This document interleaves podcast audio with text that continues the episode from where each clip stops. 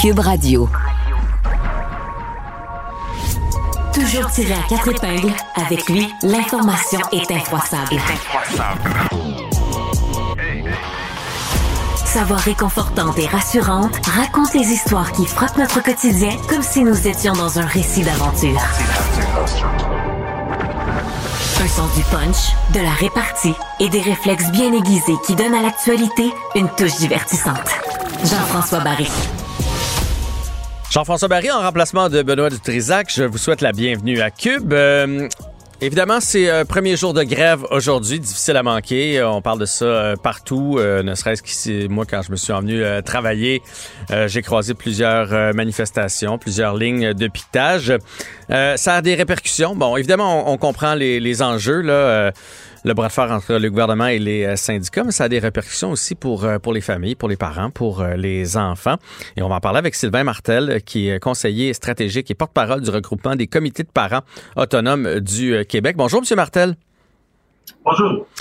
Euh, donc, vous, vous représentez d'un côté les, parents, vous êtes solidaire en même temps avec les professeurs. Fait quelle est votre euh, position un petit peu entre, entre, tout ça? Parce que, tu sais, moi, j'ai des, plus d'enfants euh, à l'école, mais j'ai des amis qui font, je suis d'accord avec les profs, mais c'est quand même toute une logistique pour nous à la maison.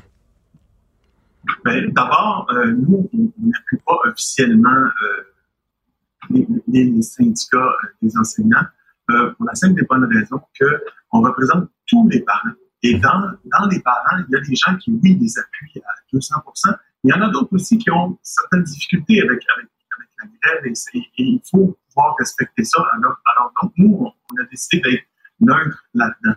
Euh, et bien qu'on comprenne le pourquoi et qu'on comprenne qu'une grève, il faut que ça dérange et qu'on respecte la grève, ça, ça, veut pas dire qu'on donne un appui là, inconditionnel aux, revendications ou aux moyens de pression. Cela dit, euh, on doit effectivement vivre avec euh, la grève qui dérange.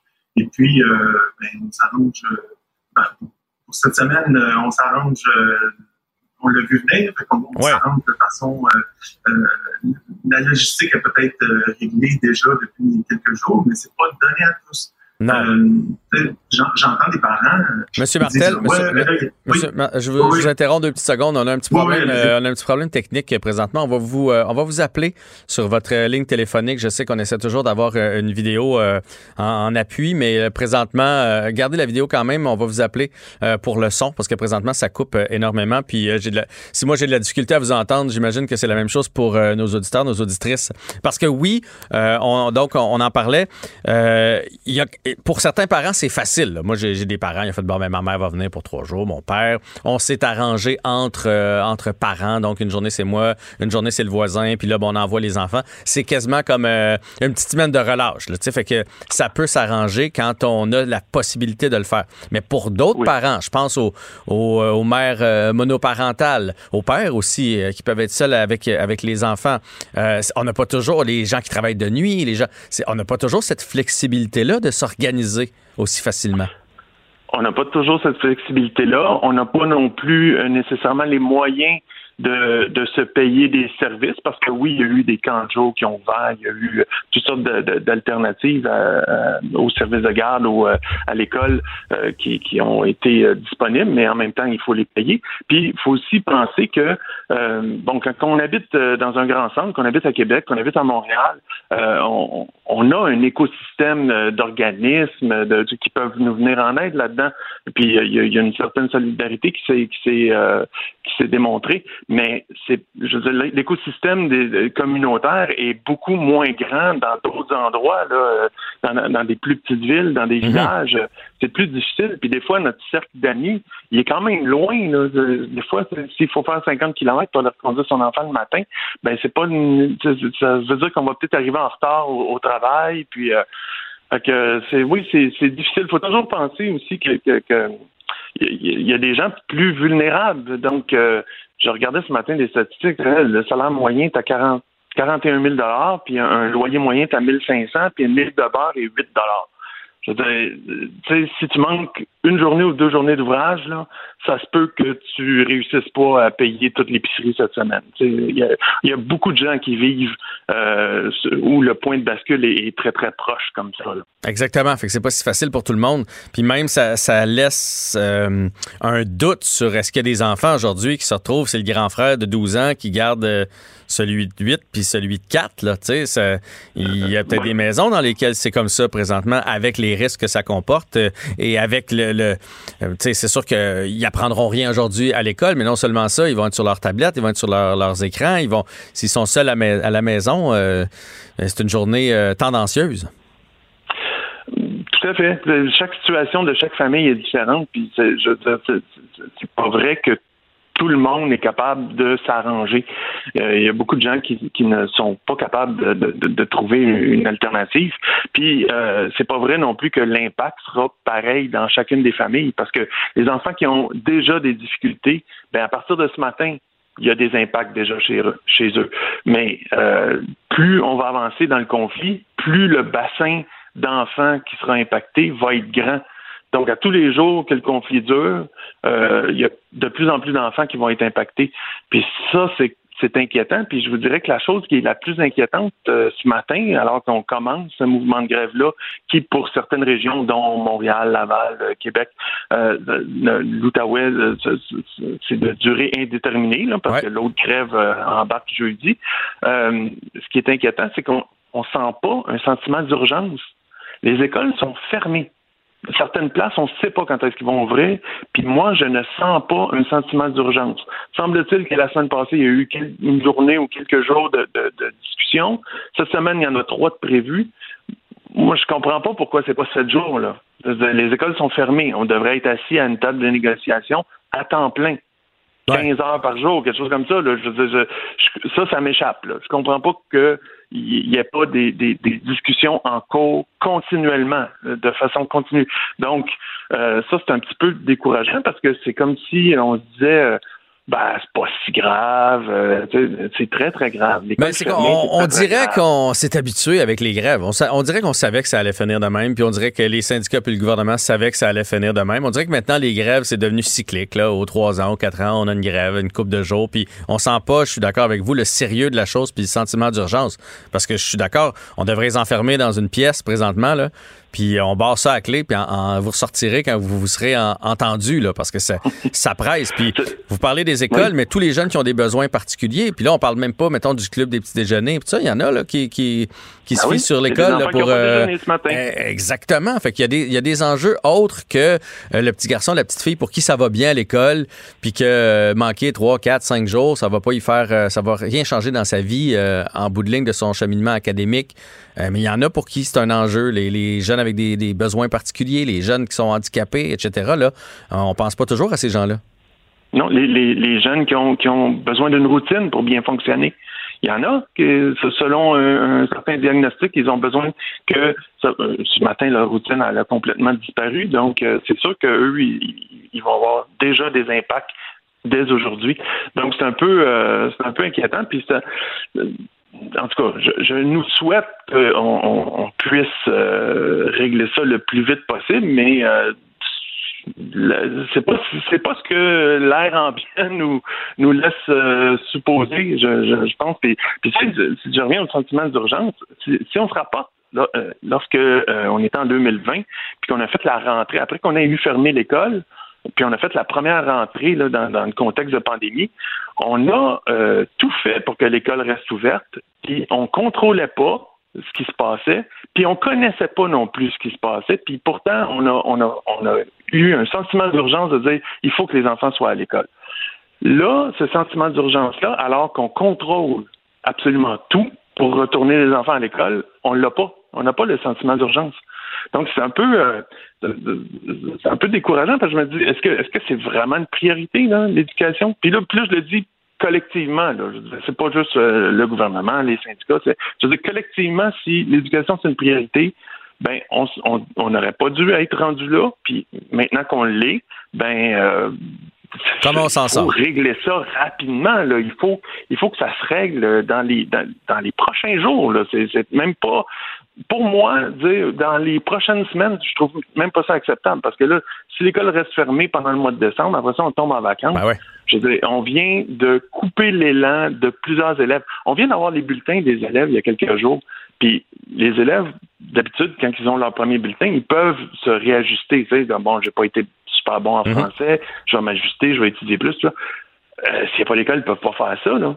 Donc, on va arriver au deuxième bulletin euh, en février, quelque part dans, dans ce bout-là, puis, puis on va, je veux dire, il y aura, il y aura, le, le jeune n'aura pas eu l'occasion de réorienter son année scolaire. C'est, c'est extrêmement ah, Je, suis d'accord avec vous. Moi aussi, ce matin, quand j'ai entendu ça, que ça pourrait durer jusqu'à Noël, j'ai fait, t'as peu, t'as peu, là. Deux, trois jours, c'est une chose, là, mais on peut pas manquer des semaines et des semaines parce qu'il y a des enfants là-dedans qui, euh, c'est leur année scolaire qui va en prendre pour, euh, pour leur rhume. Sylvain Martel, on va suivre ça de près, cette euh, grève-là, en espérant que ça se règle le plus rapidement possible pour le pour le bien des professeurs. On est d'accord pour le bien des parents, on est d'accord aussi, mais surtout pour le bien euh, des enfants. Euh, fait que espérons qu'on trouve une solution à ce conflit-là le plus rapidement possible. Merci pour l'entrevue. Ça fait plaisir. Au revoir. Avec ses qualités d'humoriste et son sens du punch, pour lui, l'information peut aussi être divertissante. Jean-François Barry. Pour comprendre le monde qui vous entoure. Nobody knows anything. Est-ce que je peux me permettre une autre réflexion? Pour se faire une opinion. Pour rester, pour rester informé. Des idées fortes pour vous faire une bonne idée. Ça aurait été un scandale. Il serait dans la rue pour exiger d'être vacciné.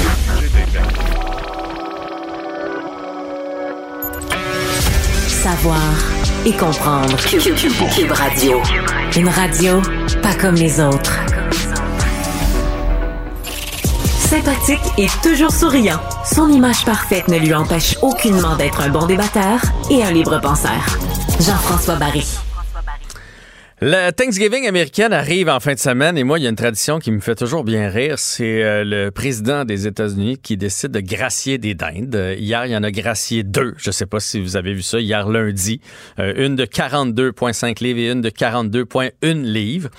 Euh, pourquoi? on gracie celle-là? Pourquoi cette tradition-là? D'où ça vient? Pourquoi on la garde? On va en parler avec Donald Coccioletta, spécialiste de la politique américaine. Bonjour, Monsieur Coccioletta. Bonjour, Jean-François.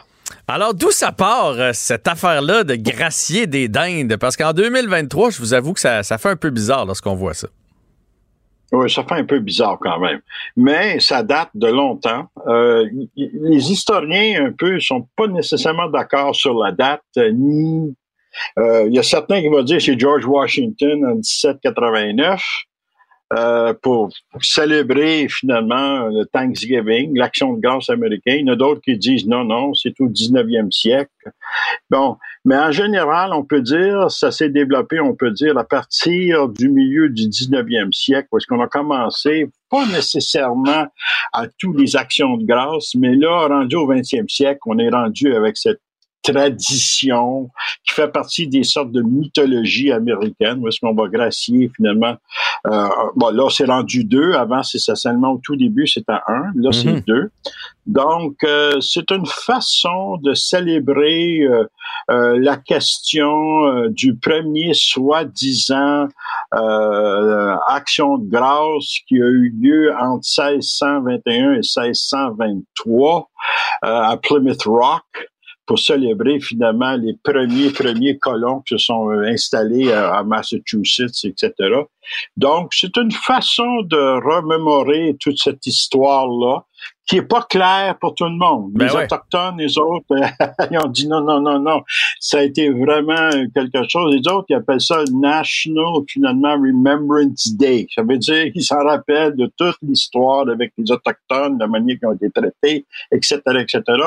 Et il y en a d'autres qui disent non, non, on avait invité les autochtones à venir manger avec nous, qui est complètement une fausseté, ça fait partie de la mythologie américaine, mais c'est dans ce sens-là, c'est euh, les Américains ont beaucoup de mythologie dans leur histoire. ils sont, forts. sont forts là-dessus. Ils sont forts là-dessus. Oui, c'est America, hein, faut pas oublier, c'est les États-Unis, c'est l'Amérique. Euh, on a une mythologie un peu comme les Grecs quelque part, et donc on continue à jouer là-dessus, puis on ajoute en fur et mesure, etc., etc., etc.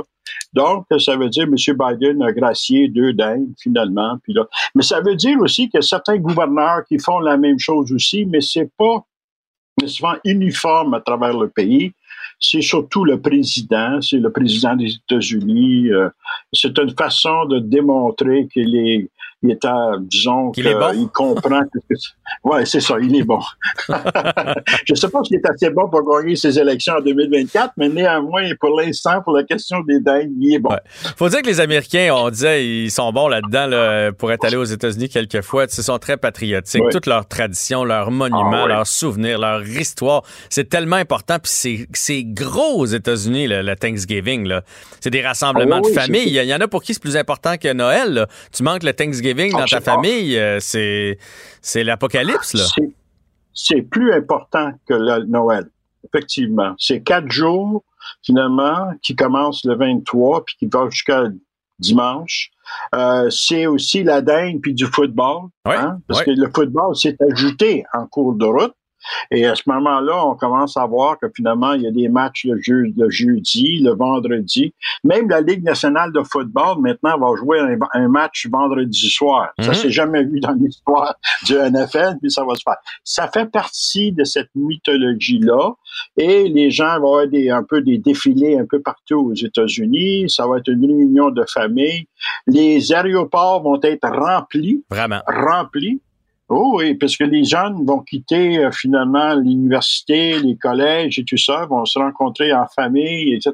Puis c'est une tradition familiale. Donc, on va y aller. Fait que les aéroports, à partir de ce matin, probablement, là, sont remplis de monde pour prendre l'avion, lâcher l'école un peu en avant et aller voir les familles et tout ça, puis fêter. Mais ça fait partie de cette mythologie-là que finalement, quand on a fondé les États-Unis, quand les premiers colons sont arrivés, c'est qu'on a tendu la main aux Autochtones. Ça, ça fait partie de mythologie. C'est pas tout à fait la réalité. Mm-hmm. On la connaît aujourd'hui. Mm-hmm. Les historiens, quand même, ont quand même fait une histoire assez pointilleuse sur cette question-là. Mais néanmoins, ça fait partie de la mythe et donc le président joue à partir de ça, etc., etc. Est-ce que vous pensez que c'est quelque chose qui pourrait disparaître? Est-ce que vous pensez que des fois en coulisses, on fait, on fait ça encore ça, notre cirque avec, avec la dinde? Parce que quand on regarde ce qui se passe sur la planète présentement, là, guerre en guerre en Ukraine, euh, euh, le génocide qui est en train d'avoir lieu dans la bande de Gaza, puis notre président américain ce qu'il y a de mieux à faire aujourd'hui, c'est de prendre deux dindes puis de leur dire vous on, on, va pas vous couper la tête là parce que c'est ça c'est ça qui fait fait que je trouve que tu sais avec avec tous les événements planétaires les dindes c'est un peu superflu quand même. On se pose la question que ça devrait faire dans tout ça, avec ce que vous avez énuméré par rapport à ce qui se passe sur la planète aujourd'hui? Mais la question à poser, c'est pas nécessairement le président, c'est le président qui veut continuer cette mythologie qu'ils ont commencé à développer depuis plusieurs, plusieurs années. Mais c'est demandé surtout à la population. Puis je pense que la population voit ça plutôt comme quelque chose de familial. La question du pardon des dindes, ça les intéresse plus ou moins. C'est surtout une rencontre de famille. Euh, il faut jamais oublier que dans la société américaine, les familles sont, sont finalement dispersées à travers les États-Unis. Je veux mm-hmm. dire, moi, mm-hmm. mes étudiants, quand j'ai enseigné 12 ans aux États-Unis, mes étudiants venaient de partout. Ils venaient de partout.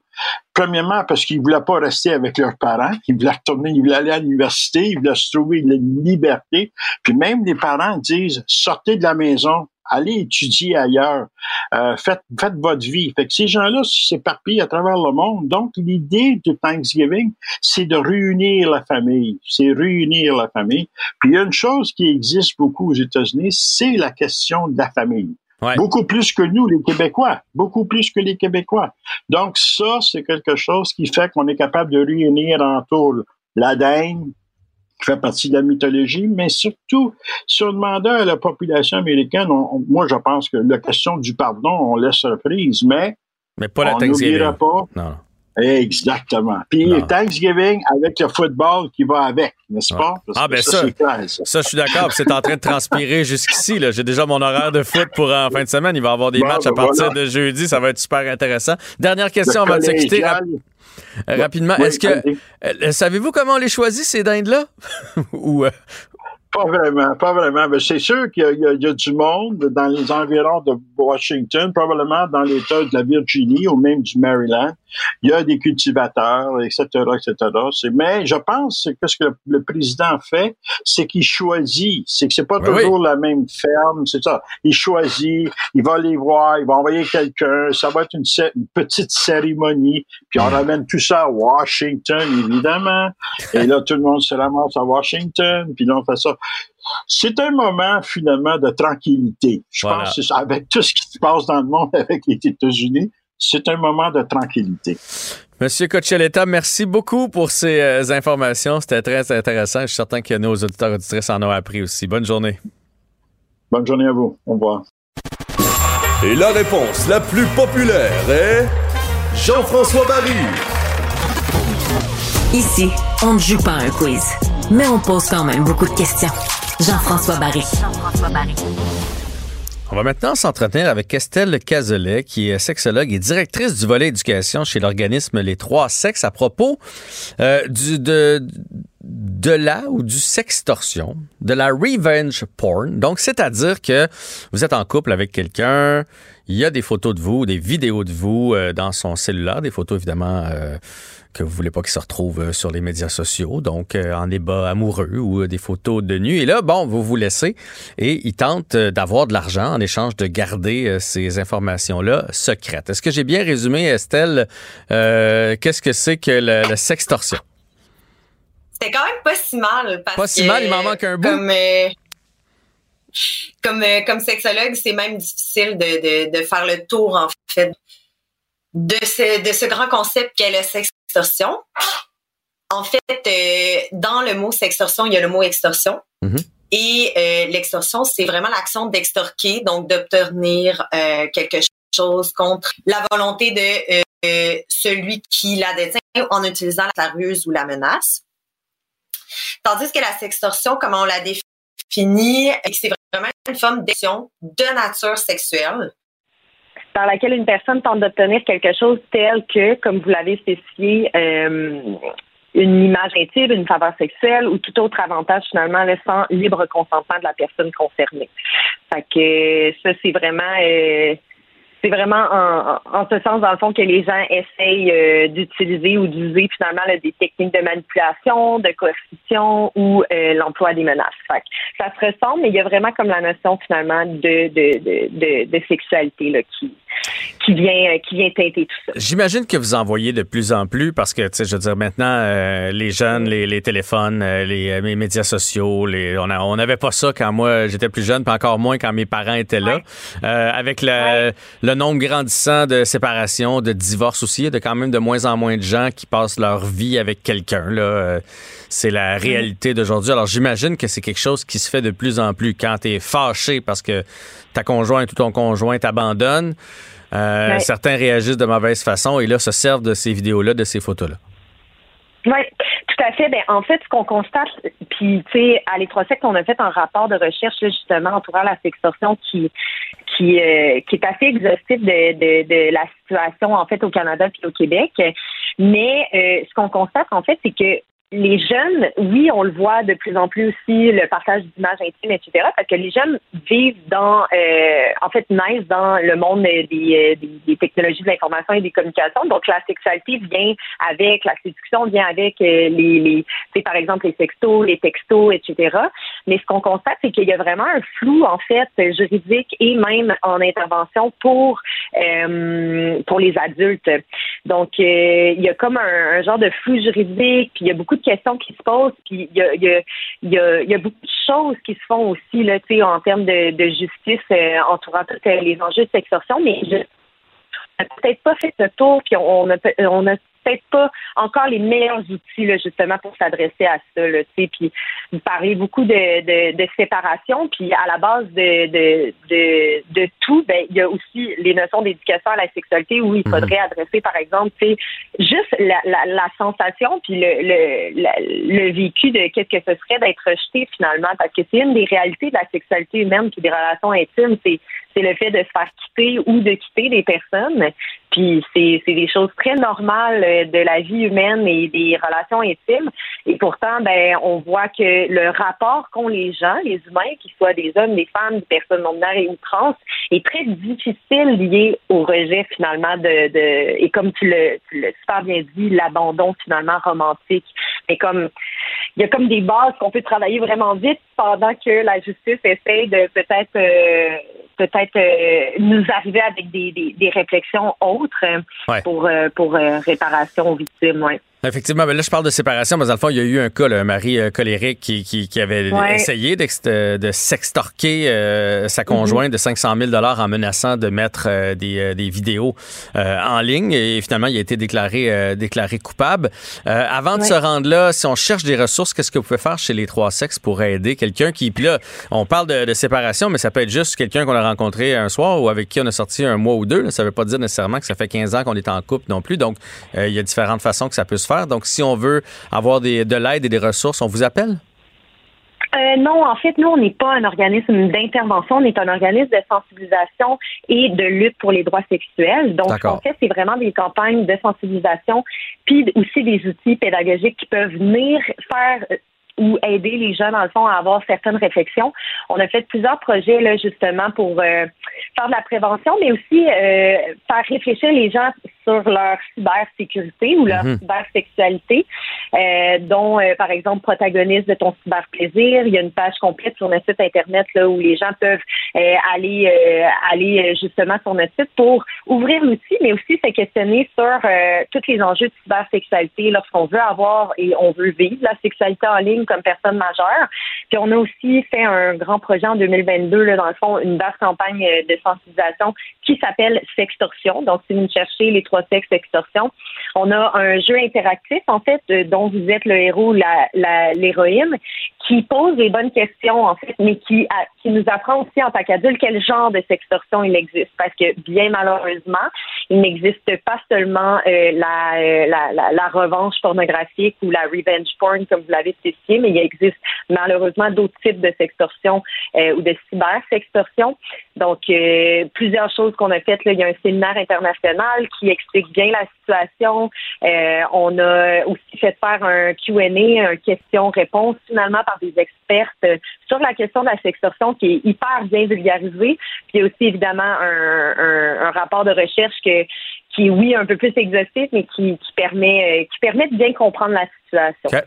Sinon, il y a toujours il y a toujours des lignes d'écoute en intervention, mais spécifiquement, c'est sûr que demander de l'aide pour ce genre de, de, de, choses-là, je pense que c'est demander de l'aide de, de, façon générale, plus de façon psychosociale. Donc, euh, n'hésitez jamais à appeler des ressources. C'est, vraiment important parce que c'est, c'est des enjeux qui, qui affectent vraiment sincèrement la santé mentale puis la santé des gens là, quand ça leur arrive. Là. Ben non, ça c'est sûr. le préjudice que, que ça cause, et etc., etc. Est-ce qu'on peut terminer en, en, disant, ben donc on vous invite à aller consulter euh, les trois sexes si euh, vous avez euh, besoin d'aide, et sinon ben un avocat si si la, la, la, cause se pousse plus loin. mais est-ce qu'on peut dire en, terminant que la, meilleure façon ce, serait de pas te filmer, de ne pas se prendre en photo, de pas, ça, ça, ça évite quand même bien les problèmes. Là?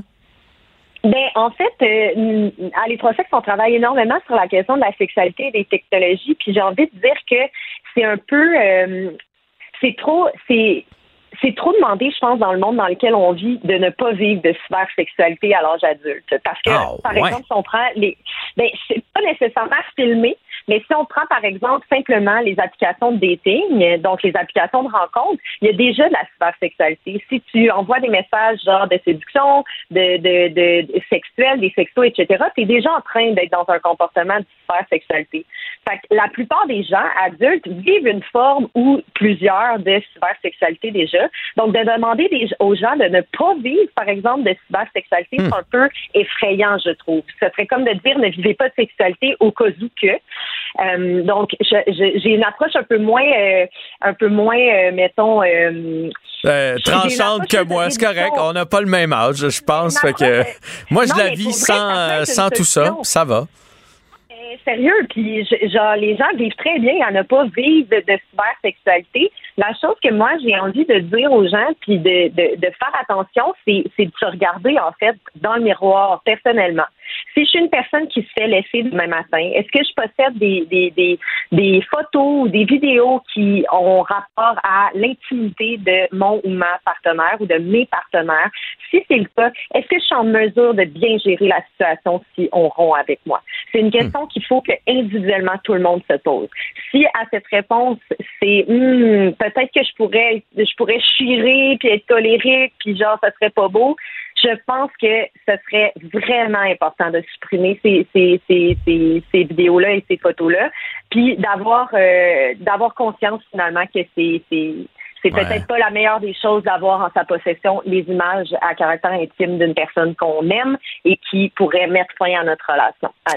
Malheureusement, la majorité des gens euh, colériques et tout ça, euh, quand on les prend dans une journée où ils ne le sont pas, sont, c'est des personnes très gentilles, puis ils vont faire ben non, mais non, ben non, il y a aucun problème. C'est comme les, les, les, hommes qui euh, battent leurs femmes là. Je veux dire, mm-hmm. tes rencontres dans, dans, la vie, tu fais ben voyons, il est super fin, mais une fois qu'il pète les fios, il pète les fios. Fait que, bref, c'était un sujet très intéressant un sujet très d'actualité en 2023. Bon, merci beaucoup à Mme Estelle euh, Gazelle. Ben, merci à vous. Ça fait plaisir. Bonne journée. Et la réponse la plus populaire est Jean-François Barry. Ici, on ne joue pas un quiz, mais on pose quand même beaucoup de questions. Jean-François Barry. Jean-François Barry superbe, sublime, merveilleuse. Sauf que ce gars-là est quand même euh, rationnel et pragmatique. Mais ça pose un très grave problème. Je t'assure qu'il n'y a aucun politologue sérieux qui va te dire Un politologue, pas comme les autres. Loïc Tassier. C'est pas le temps de faire ça. Chronique internationale avec Loïc Tassier, qui est spécialiste en politique internationale, justement. Et on va commencer avec un sujet dont Malheureusement, je trouve qu'on est en train de s'habituer, dont on parle de moins en moins. Il faut dire qu'il y a de moins en moins de journalistes aussi sur place pour nous euh, décrire ce qui se passe là-bas. Euh, c'est euh, ce qui se passe du côté de Gaza. il y aurait peut-être une entente imminente pour s'échanger quelques otages.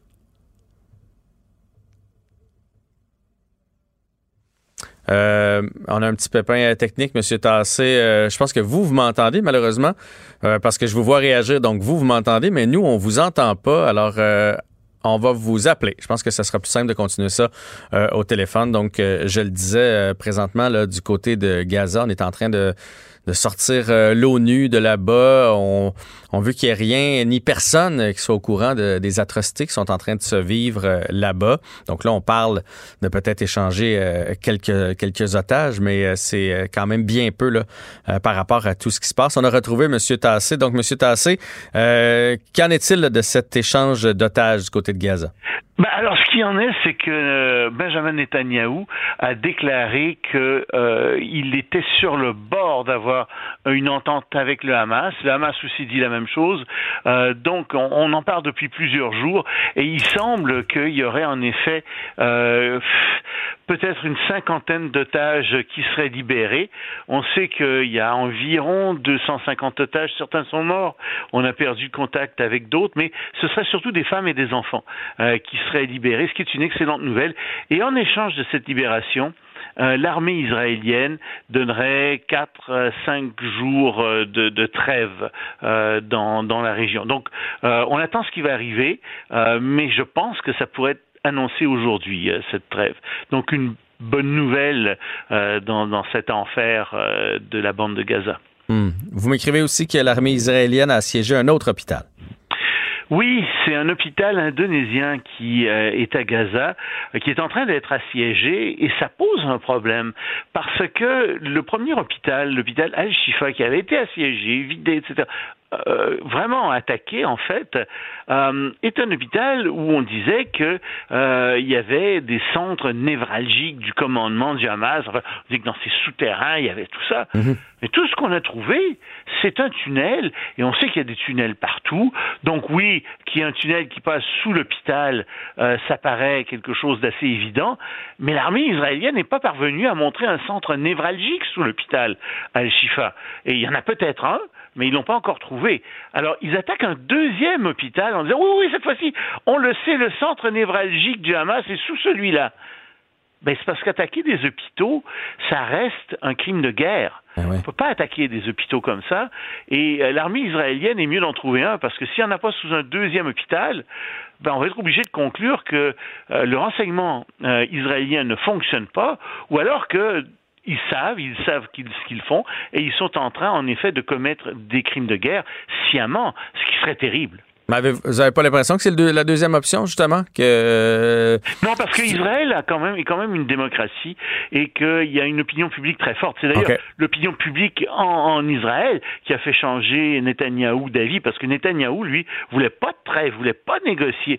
Mais il y a des gens, des familles, euh, des, des, des, euh, des amis euh, des victimes, qui, qui- des otages, qui ont fait une grande marche à travers Israël, et c'est ça qui a renversé l'opinion publique, qui a contribué à faire pression sur Netanyahou. Alors oui, il y a des juges, hein, en, en- qui, qui- il y a des tribunaux, euh, il y a des journalistes, il y a plein de gens qui observent ce que fait Israël. Puis sans, sans compter la diaspora israélienne qui est à l'extérieur d'Israël, qui regarde ce qui se fait. Et si euh, on, on devait en conclure qu'Israël fait exprès pour euh, attaquer des, des, des cibles euh, qui, qui font extrêmement mal à la population, à ce moment-là, on serait obligé de parler de crimes de guerre. Et Israël pourrait être poursuivi devant le tribunal. Et ça ferait très mal aussi aux transferts de fonds euh, qui vont vers Israël. Le gouvernement, par exemple, américain, aurait beaucoup plus de mal à soutenir Israël. On ne peut pas soutenir un pays qui fait exprès pour commettre des crimes de guerre. C'est pour ça que c'est très sérieux, euh, toute cette histoire euh, d'attaque d'hôpitaux. Bon, ben, on va continuer de suivre le dossier. On va s'en aller maintenant en Italie. Un dur coup pour euh, la mafia. 200 Oui. mafieux qui ont été condamnés à 11 ans Oui. de prison. 200 quand même. 200 et c'est une première vague. Il y a quand même une centaine de personnes qui ont été acquittées, mais c'est le grand groupe de la- de, de l'Italie du Sud, Ndariata ou quelque chose comme ça, j'ai toujours du mal à prononcer ce mot, mais qui est un groupe mafieux extrêmement important qui contrôle pour donner une idée de sa puissance, 80% du trafic de, euh, de cocaïne en Europe. Donc, ils sont très riches, ils ont beaucoup d'argent, et on s'est rendu compte qu'ils avaient des tentacules partout. Bien entendu, euh, ils en avaient chez des fonctionnaires, ils en avaient parmi des politiciens, ils en avaient aussi euh, parmi euh, des, des, des, des avocats. Il y a vraiment toute une pléthore des gens d'affaires, une pléthore de gens qui étaient impliqués là-dedans. Et euh, on a fait, c'est un, procès qui a duré trois ans. Il y a eu 600 avocats qui ont été impliqués là-dedans, 900 témoins, euh, énormément de juges. Et finalement, on est arrivé à condamner à une peine moyenne de 11 ans, la plupart de ces gens. Euh, donc, c'est une excellente nouvelle. Et on promet qu'il y en aura d'autres. On promet qu'il y aura d'autres procès, euh, parce que c'est pas fini. On a trouvé d'autres choses pendant ce procès-là. Donc, il y a d'autres personnes qui vont être arrêtées. Et c'est une excellente nouvelle. Je pense qu'on peut se réjouir de voir que la mafia est à ce point euh, affaiblie dans le sud de l'Italie. Le gouvernement allemand qui a décidé de geler ses dépenses. Il n'a pas décidé exactement, mais il a été obligé de geler ses dépenses parce que la Cour constitutionnelle allemande a dit non. Vous ne pouvez pas dépenser 60 milliards de dollars que vous aviez en réserve. Euh, vous ne pouvez pas dépenser ça dans l'environnement. Parce qu'il faut savoir que euh, le gouvernement allemand avait fait des, des, réserves, avait fait des budgets pour la crise de la Covid-19. Mhm. Et puis finalement, ben, la sortie de crise s'est fait plus rapidement euh, que prévu. Et donc, le gouvernement s'est dit, ah, mais c'est merveilleux, on a 60 milliards de dollars en surplus, on va dépenser ça dans tout ce qui est énergie verte, euh, etc. Ce qui n'était pas une mauvaise idée. Oui, c'est une. Mais moi, je m'en réjouissais aussi. Ben Tout le monde se réjouissait de ça. Mais non, parce qu'il y a une loi qui existe en Allemagne depuis 2011 qui dit qu'on ne peut pas avoir de déficit supérieur à 0,35% du PIB, sauf en cas de crise. Or, avec la Covid-19, il y avait une crise et donc le gouvernement a emprunté de l'argent pour pouvoir dépenser ce 60 milliards de dollars. Maintenant qu'il n'y a plus de crise de la Covid, la Cour suprême dit, la Cour constitutionnelle en fait dit non. Alors, il n'y a plus de crise, donc vous ne pouvez plus dépenser cet argent. Euh, vous ne pouvez pas le dépenser là-dedans, en tout cas. Euh, c'est de l'argent que, vous ne pouvez pas dé- dépenser. C'est un tour de passe-passe budgétaire. Le budget est gelé. Et, là, vous voyez bien le problème qu'il y a, en fait, à avoir ce genre de loi qui existe aussi en Californie, où on dit au gouvernement, vous ne pouvez pas investir plus, vous ne pouvez pas avoir une dette de plus que tant tel pourcentage euh, par année, sauf en cas de crise. c'est quelque chose qui en fait dépossède les élus d'un pouvoir budgétaire très très important. Et je pense que toute une vaste majorité de la population allemande serait d'accord pour qu'on dépense ce 60 milliards de dettes qui avaient été budgétés de toute façon pour qu'on le dépense dans l'environnement. Alors, le problème, c'est que le gouvernement allemand, souvent dit, ben, si on ne peut pas dépenser ça, va falloir couper ailleurs, va falloir faire des coupes, on est très embêté.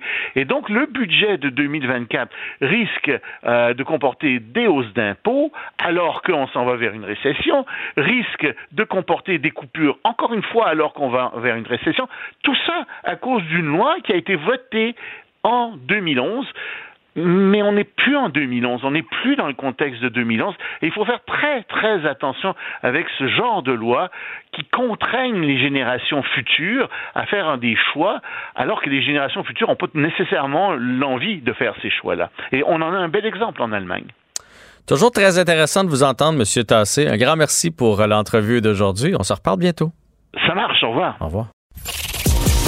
Raconter, décrypter, analyser. Il propose des clés de compréhension de l'information. Jean-François Barry. C'est l'heure de ma rencontre avec Richard Martineau. Salut Richard. Salut Jean-François. Écoute, euh, euh, tu, sais, euh, il y a beaucoup de gens qui parlent aujourd'hui la fameuse formation qui a été donnée par l'école de l'humour aux gestionnaires du CHUM. Oui. D'ailleurs, le ministre de la Santé s'est prononcé là-dessus aujourd'hui. 60 000 dollars, ça a Mhm. coûté tout ça. Mais tu sais, ça, c'est les, les formations, il y, en a plein de formations. On n'a pas idée à quel point à quel point il y en a. Plein de sociétés publiques doivent consacrer une partie de leur budget aux, aux formations. Il y en a une, moi, que j'accepterais. Une formation qui est excellente pour les employés. Et vraiment, je dis ça, es-tu déjà allé dans une salle de démolition? Ouais. As-tu déjà essayé J'ai ça? déjà fait ça, ça, le lancer de la hache. J'ai tout fait ça. Écoute, à Québec, il y en a. incroyable. Il y a, il y a Rage Cage, il y a. Smash Room. À Québec, tu Hécatombe. Alors, tu arrives là, on te donne. Un des bat de baseball. protection. Les battes de baseball. Écoute, clé à molette, masse, batte de baseball, barre de fer, marteau, pied de biche.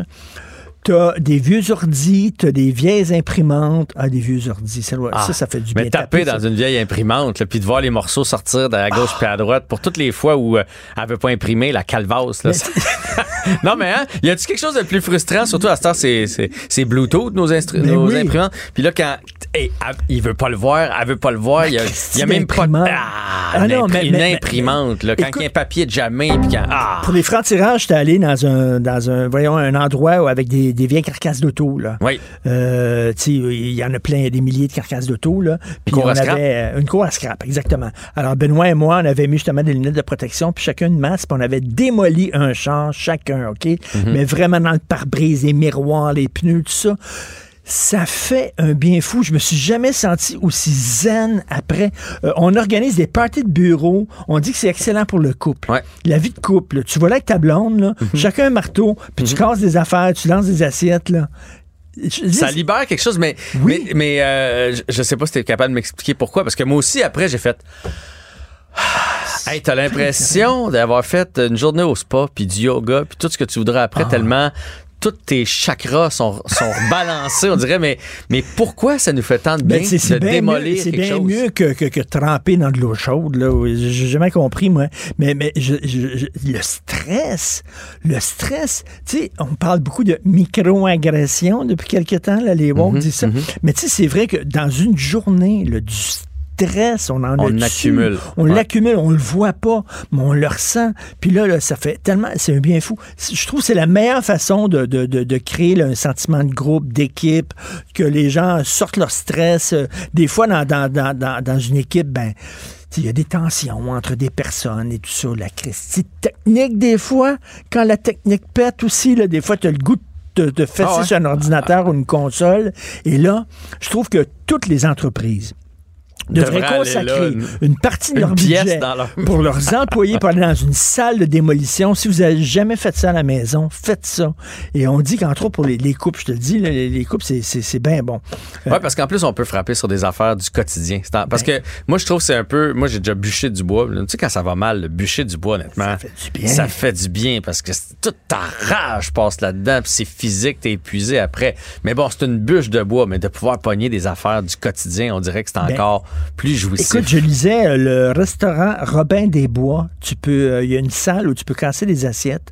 Alors, c'est 5 dollars une assiette. Puis là, tu écris ce que, Ce que tu veux. Ce qui t'énerve sur l'assiette, puis tu pètes l'assiette. Tu casses l'assiette. 5 piastres l'assiette quand même. là. T'es mieux d'aller chez Dolorama pour en acheter à 2 piastres. Puis faire ça Puis chez vous dans en arrière. ça, exactement. Faire ça chez vous dans le cours en arrière, là. mais ça fait un bien fou. Mais tu sais, ça, c'est des formations qui sont pas mal plus intéressantes. Moi, je, je suis un fan de, de, de jeux d'évasion. Est-ce que tu en fais beaucoup? Je- J'adore les jeux d'évasion. Sur la rive sud, je pense que là, on est à court de salle. On a commencé à se déplacer Ah parce qu'on les a toutes faites. Ouais. Ben, on les a pas tout réussi, cela dit, mais on en a fait pas mal. C'est- cher un peu quand même. C'est un peu faut le dispendieux. dire, quand tu Pour vas une là, heure, là. une famille pour une heure, c'est 125 dispendieux. piastres, mettons, là. Mais ça, là, il faut que tu, euh, il faut que tu partages des informations.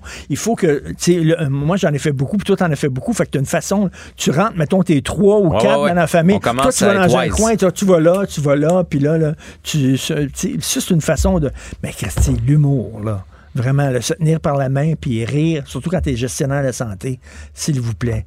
C'est surtout que présentement, toutes les dépenses sont scrutées euh, à la loupe. Là. On, on va, hein? on va se Ouais, le dire. Là. ouais. Euh, on manque d'argent partout, partout, partout, partout. Là. Fait que chaque Oui. dépense qui a l'air superflue, donné, on fait. Exactement, c'est un symbole. là. Alors, tantôt, euh, tu vas parler euh, avec euh, ton prochain invité, tu vas parler euh, de, du 7 millions de dollars de Neo Kings de Los Angeles. Assurément. Ça a l'air que Éric Girard vient de faire un point de presse là-dessus. Ah ouais, qu'est-ce qu'il a dit? Eh ben, je sais pas. Ah oui, ben- J'ai écouté ça, là, avec ton chroniqueur, là. Ça a l'air que c'est assez savoureux. Merci ce qu'il a fait. Écoute, quel mauvais timing, c'est quand même. Alors qu'il était en négociation avec le secteur public, avec des profs, avec des gens dans le milieu de la santé qui se décarcassent. 7 millions de dollars. Puis surtout qu'il y a peut-être des équipes qui seraient venues pour rien.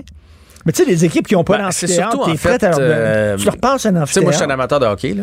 Ouais. Fait que je- mais c'est surtout le manque de panache de, de cet événement-là. C'est des games hors concours. C'est pas. Tu comprends? On fait pas venir quelque chose d'envergure là, qui va faire. C'est- des qui- matchs qui seront pas diffusés. Il y a même pas de rayonnement télé. Il y a pas. Tu sais, c'est- mince. Tu sais, moi, s'il avait dit. euh, Attends, mais c'est comme une- une- un, un glorified pratique. Oui. Comme une pratique pimpée. si Euh, pendant c'est la juste saison, au-delà de la pratique. mettons pendant la saison, les Kings ont besoin d'un amphithéâtre, puis là ils s'en viennent à Québec, là tu fais, tu sais, ça va être diffusé, euh, t'as un rayonnement télé, on voit la ville de Québec, on voit le Colisée, c'est déjà plus euh, acceptable. Tu? Là, euh, les matchs, les matchs hors concours, nous, euh, les ceux du Canadien sont télédiffusés parce qu'on capote là. Ceux des Kings, euh, je te confirme qu'on voit ça nulle part, là. Fait que c'est c'est ça. Mais tu sais, mais au Canada, là, il y a certaines villes au Canada où justement ils ont présenté dans certains. Puis euh, les, les- les- les- ils n'ont pas payé, ils n'ont pas dû payer Mais non, mais non. Les, équipes pour qu'elles là. Mais nous autres, au Québec, on dirait qu'on chie des lingots d'or. L'argent, il y en a au bout. D'ailleurs, j'étais un petit peu tanné qu'on donne des milliards de dollars à des milliardaires, à des entreprises milliardaires, là. des grosses entreprises, des multinationales. Je comprends que si tu leur donnes pas leur nanane, ils viendront pas ici, ils vont aller ailleurs. là. Mais à un moment donné, c'est du BS de luxe en Christie. On en donne beaucoup d'argent à des entreprises qui n'ont pas besoin Ben d'argent. Propriétaire des, propriétaire des Kings fait partie des 400 personnes les plus riches sur la planète. Puis, Pour vrai? Ouais. Puis il n'y avait pas d'édifice pour cette période-là. Fallait qu'il y aille à quelque part. Mais Fait 7 que millions pour lui, c'est comme ce qu'on appelle. euh, C'est comme un paquet de gomme pour toi puis moi. C'est C'est du, c'est screening, comme c'est on dit. là. screening. Du screening. Merci Richard. Bon défoulement. Salut. Salut. Ce segment est aussi disponible en vidéo sur l'application Cube ou le site cube.ca. Philippe Richard Bertrand. Est-ce qu'il y a quelqu'un qui calcule? Je capote. T'imagines combien ça coûte? Entrepreneur et chroniqueur passionné. Qu'est-ce que tu veux de plus? Philippe Richard Bertrand. On s'entretient avec Philippe Richard Bertrand, qui est expert en commercialisation et en technologie et co-animateur du balado Prends pas ça pour du cash ici à Cube Radio. Et on va commencer avec euh, cette nouvelle. Donc, Éric Girard qui n'a pas eu le choix aujourd'hui, Ouais. ministre des Finances, Ministre de, des Finances. de réagir à ce 5 à 7 millions qui va être, euh, qui a décidé de donner aux Kings de Los Angeles. Et lui, j'imagine, persiste et signe que c'est une bonne idée. Ouais, écoute, euh, on n'a pas eu de mea culpa. On n'a même hein? pas eu de, de- de petites larmes du troisième lien comme Bernard Drinville. Euh, non, C'est quoi son- ses points? Il s'est Ben, là, défendu est-ce- comment? Mais honnêtement, j'ai écouté le point de presse euh, qui, qui est sur le, dans un article du Journal de Montréal. Tu l'é- tu l'écouteras, Jean-François. Là. Ouais. Tu, tu vas avoir l'impression d'avoir le président du club de hockey des Nordiques. En aucun cas, cet homme-là a parlé au nom des Québécois. Il a parlé pour essayer de justifier sa décision, qu'il admet qu'il est une décision de sa part. Mhm. Parce que moi, après avoir parlé à quelques membres de la CAQ... Et, Ouais, on a senti que ça faisait Ah, pas non, non, non, hein? euh, puis, puis ça grogne. Il y, a, il y a- il y a- il y a un congrès cette semaine. là. J'ai bien hâte de voir qu'est-ce qui va être dit dans le congrès. Mais tentative de mea culpa. Mais ce qu'on nous fait, c'est que euh, il nous a fait un, un- un éloge sur les deux, trois Québécois qu'il y a dans l'alignement. Donc, Philippe Dano. Oui, deux, trois. Écoute, toi, je sais que tu connais le hockey, mais il est allé jusqu'à nommer le président d'une des organisations qui s'en vient, qui serait un Québécois, Robitaille. Ben, Luc Robitaille, c'est le président des Kings. Bon, tu vois, t'es plus ferré pour que Ouais. moi. Mais quand t'es rendu là que tu parles des joueurs dans la. Tu sais que c'est bon, le 8, 7 à 8 millions, à cause qu'il y a 3-4 Québécois qui s'en viennent. Après ça, il nous a dit que faut pas oublier que on fait ça pour le retour des Nordiques. Ah oui, ah oui. ah, fait- Préparer il- le terrain. Il vient avec ça, là. Préparer le terrain. là. Séduire la Ligue nationale de hockey. Tu sais, on sort les violoncelles. Je vais vous le dire tout de suite, là, je vous l'annonce à Cube Radio. Là, puis, tu sais, je suis pas un grand, j'ai pas de boule de cristal, mais les Nordiques, ils reviennent pas à Québec. Là. Arrêtez. Il y a un excellent article de, de, de Patrick Lagacé en fin de Ça, semaine ça sent ça pas mal. Arrêtez, là. Arrêtez de jouer sur le sentiment des Québécois. C'est éhonté. L'autre affaire, c'est qu'il nous dit, il nous apprend. En tout cas, dans mon cas, j'ai appris ça. Est-ce que tu savais que le centre Vidéotron, qui appartient à la ville de Québec, là, faut pas confondre les gens. Ça n'appartient pas à Vidéotron. Non, non, nous, on commandite pour On le nom, commandite. comme, comme Mais le tu sais, des fois, le les gens font des amalgames. La, la place Vidéotron à exactement. Tous les amphithéâtres du monde, en tout cas en Amérique du Nord, maintenant, sont commandités. Moi, je pensais le que ça Gillette appart- Stadium. Ben moi, j'étais pas à la Coupe. Grey. C'est Oui, le Tim, c'était au Tim Tim Hortons. Horton Field. Exactement. Ça appartient pas à Tim Horton. Non, ils ont acheté le. Mais savais-tu que, selon lui, là, je le cite, c'est un bien qui appartient aux contribuables. Moi, je pensais que ça appartenait à la Ville de Québec. là. C'est ce que je pensais. Mais il a dit cinq fois, je les ai comptés, cinq fois, que comme c'est un bien qui appartient aux contribuables québécois, c'est les Québécois qui l'ont payé, on se devait de le soutenir à vie, là. Est-ce qu'on est en train de recréer un stade olympique, là? Tu, sais, tu comprends? Le, je- je- Ben oui, parce que il est- il- la plupart des journées, il est vide. Je suis d'ac- je suis d'accord, mais, encore une fois, comme contribuable québécois, on a d'autres enjeux que de faire venir des C'est millionnaires. surtout ça le point, en fait. Si tout allait bien, mettons là, Ah! mettons, mettons présentement, l'économie roule à la planche, tout le monde est heureux, tout le monde a eu sa, sa hausse salariale, on a de l'argent pour des infrastructures, on a de l'argent pour les routes, on a de l'argent pour tout présentement. Ça serait pas bien grave. C'est que présentement, on est dans une situation où on, on demande de se serrer À la ceinture, on cherche de l'argent, les gens n'ont pas de logement, les gens, on demande ça à tout le monde, puis de l'autre côté, on s'en va donner 5 à 7 millions pour un événement avec si peu d'en- d'envergure. Puis- Mais son jupon dépasse. C'est un- Tu sais, dans la vie, on est tous de même. Là. Euh, si on a un conflit avec quelqu'un, c'est difficile si on est si c'est viscéral de, de- de- d'être cartésien là, dans notre, dans Non, notre mais- décision. Lui, il veut tellement, il aime Je- tellement le hockey, OK, les pas de problème. ça, il- Moi, j'ai une proposition que le, premier ministre Legault le nomme ministre des Sports. Tu, sais, tu comprends? Là, tu pourras faire l'apogée du sport ama- amateur. Tu sais, on est dans le sport professionnel, là, etc. Mais tu t'attends pas à ça, à un ministre des Finances. Là. Tu sais, pas, d'aucune façon. Puis quand on dit encore dans les médias que le Canadien a aucun problème, le Canadien voit ça d'un bon œil, le Canadien ne veut pas qu'il y ait une équipe de hockey professionnelle à 200 quelques kilomètres de son territoire. Pourquoi? J'ai travaillé assez longtemps Ben, avec cette organisation. Mais oui, les revenus qui ne font, tu sais, depuis le départ des Nordiques, il y a du monde de Québec là, qui viennent à Montréal, ils sont dans une chambre d'hôtel, Ben ils oui. prennent des billets.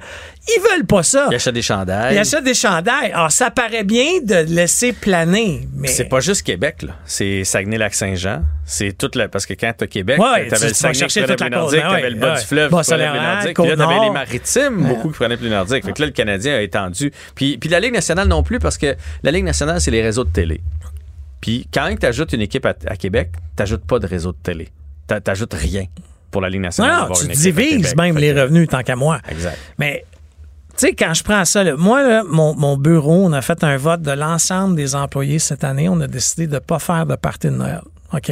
C'est pas une mesure économique. Je veux pas sauver de l'argent. Moi, ce qui m'a frappé, c'est quand j'ai vu que les banques alimentaires du Québec avaient besoin de 15 millions de dollars pour nourrir du monde. du buffet. Parce que- nourrir ouais. du monde. Ouais. Puis là, je me suis dit, moi, je suis en Unitique, mon bureau est en Unitique.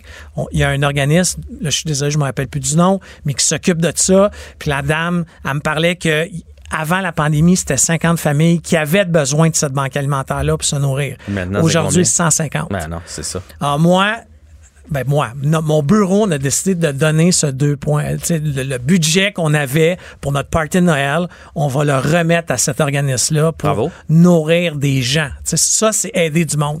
Moi, je pense que, on le sait, là, les banques alimentaires cherchent 15 millions. Ce 7 millions-là là, aurait eu un effet direct sur nourrir des Québécois et Québécoises qui sont pas capables d'arriver.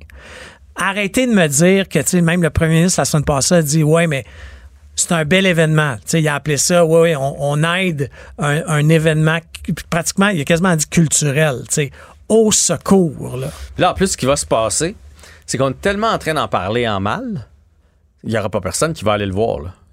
Le centre Vidéotron, il va être vide là, pour les matchs des Kings. Ben, moi, by the way, là, moi, j'ai mis une directive, là, dans mes, en- j'ai trois entreprises, là. Je veux pas voir un représentant des ventes m'amener un compte de dépenses pour cette game-là, là. Ben, c'est ça, c'est de même que ça va D'aucune façon, là. Je vais ça trouver va ça, là. Mais encore une fois, c'est une décision. Tu sais, il faut, à un moment, il faut appeler un chat un chat. C'était niaiseux. OK? Je comprends, je, je, je comprends qu'ils tripent sur le hockey, que certains. Qui avait le goût d'être assis avec Bettman puis Luc Robitaille. là. Je C'est ça qu'on comprends comprend. ça. Mais Colin, tu sais, monsieur Girard, là, prenez un billet d'avion, allez euh, à Boston vous asseoir avec votre argent. C'est, c'est pas une bonne utilisation des fonds publics. Puis deuxièmement, quand j'entends encore le CP, là, je dis, ouais, ils vont aller dans un restaurant, ils vont aller dépenser dans les hôtels de Québec avec notre argent. C'est sûr que j'espère qu'ils vont aller manger sa grande allée. On va leur avoir payé le lunch. Alors, tu sais, à un moment donné, je pense qu'il y a d'autres façons d'aider euh, l'économie du Québec. C'est drôle, ça me fait penser. euh, des fois, j'anime des euh, pour des fondations, tu sais, puis il y a un en- il y, a des encans criés. Ben là, oui. Puis là, tu as des, des hommes d'affaires. Puis là, tu as un lot qui est. c'est quelque chose dont ils peuvent, ils peuvent pas vraiment s'acheter une bouteille de vin, tout le monde peut s'acheter ça, mais des affaires des fois un peu spéciales. là. Puis là, là, tu vois que l'homme d'affaires, il mise dessus parce qu'il a envie de vivre ce trip-là ou quelque chose comme ça. Mais c'est son argent, tu sais. Dans, ta- dans ma tête, pendant que j'anime, je fais, mais c'est démesuré ce qu'il est en train de faire là. C'est son argent. Mais là, Éric Girard, c'est un peu ça. là. C'était quelque chose, mon Dieu, c'est bien hot, cette affaire-là, j'ai envie de l'avoir. Mais le problème, c'est qu'il l'a pas fait Hey, avec là, son il y a- argent. Il y a plusieurs années, là, j'ai acheté dans une affaire de même là, une loge pour la lutte. Bon, ben c'est ça. J'avais jamais fait ça de ma vie. Je dis, mais je me suis ramassé avec ma loge, moi, puis tout seul, parce qu'il n'y a pas personne qui aime la lutte. Ouais, sais. mais, c'était mon argent. C'est- euh, Avec ton argent, tu fais ce que tu veux. C'est ça. Puis t'as un beau reçu d'impôt. Là, euh, tu sais, encore là, je- je- moi, je, je comprends pas que dans la situation euh, actuelle, on puisse faire des choses comme ça. Honnêtement. Puis là, à ce que pareil, il y aurait eu une tour de passe-passe. Rien d'illégal, pas de manœuvre frauduleuse, mais une tour de passe-passe pour le piger en plus dans un budget qui serait Ah, destiné ouais, ouais, ouais, à aider localement les entreprises culturelles. Là, va voir le théâtre d'été qui va se faire dire Oh, cette année, non, Oh, euh, t'as pas ta subvention. votre 22 000 de subvention, Parce qu'on a fait venir les Kings de Los Angeles. Honnêtement, il y a. En tout cas, je- je- j'en reviens pas. Ça, me dépasse. Puis le point de presse que j'attendais, ça, ça a eu lieu il y a quelques instants. Je pensais qu'on allait m'expliquer la rationnelle de la chose. Le, le point de presse, Ouais. après, là, les journalistes disant, crient après. Voici le combien euh, ça va rapporter pour les restos, les hôtels. les- Mettons qu'il est arrivé avec des Non. chiffres, il est peut-être arrivé avec rien Hey, de là, ça. il est arrivé avec un violon, une crécelle, puis il a essayé. Honnêtement, là, t'écoutes la fin du, comme la dernière minute, là, les journalistes sont agressifs. Et avec raison, parce que tu viens de nous expliquer que t'aimes le hockey. Que tu t'es personnellement investi dans ce projet-là, toi-même, t'as forcé des mains à droite pas à gauche, comme ministre des Finances. Ouais. Tu fais ça ailleurs? Tu sais, moi, je. Les priorités. je- mais je pense que cet homme-là doit être rappelé à l'ordre. Puis honnêtement, continuer comme ça, la CAQ, là, je suis pas. euh, je- honnêtement, ça va se sentir aux urnes. Ouais, mais moi, c'est le feeling que j'ai. Que plus ça va, plus ils creusent euh, leur propre tombe. Tu penses pas qu'il pourrait y avoir un dénouement heureux dans le sens que les Kings feraient OK, gardez bien, là. Arrêtez ça, là, on va l'éponger. Je veux dire, euh, comme je te dis, le propriétaire des, des Kings est riche à craquer. C'est, c'est tous des millionnaires. Le Luc Robitaille qui est venu. C'est tous des millionnaires. À un moment donné, t'entends la grogne, tu fais Regardez, on, on va venir euh, gratuitement. J'adore, j'adorerais ça, mais malheureusement, quand on parle d'argent, ça fait sortir le plus méchant chez les gens. Puis là, on est dans un mode capitaliste. Oui, mais Dans 5 une- millions, c'est rien. Ils rachètent des joueurs. Un joueur qui ne fonctionne pas, ils font Regarde, on va te payer ton 5 millions, va-t'en chez vous. Ils sont prêts à faire ça. Je suis d'accord, mais c'est 5 millions pour toi puis moi qui est beaucoup, mais dans une organisation, c'est à l'inverse un peu dans le sens que ils ont besoin de ces 5 millions-là parce que dans une équipe de hockey ou une équipe professionnelle, tout est compté à la scène. Tu comprends? Ils sont Mm. pas riches pour rien, ces gens-là. Là. Il y a un paquet de décisions. On prend juste l'entreprise privée. Il y a un paquet d'affaires que moi, je peux pas faire comme le gouvernement, là, parce que c'est mon argent. Tu sais, ça fait pas de sens. Alors, à un moment donné. Puis, deuxièmement, tu comprends que dans un autre article, on a appris que cet argent-là va être épongé sur deux ans de budget.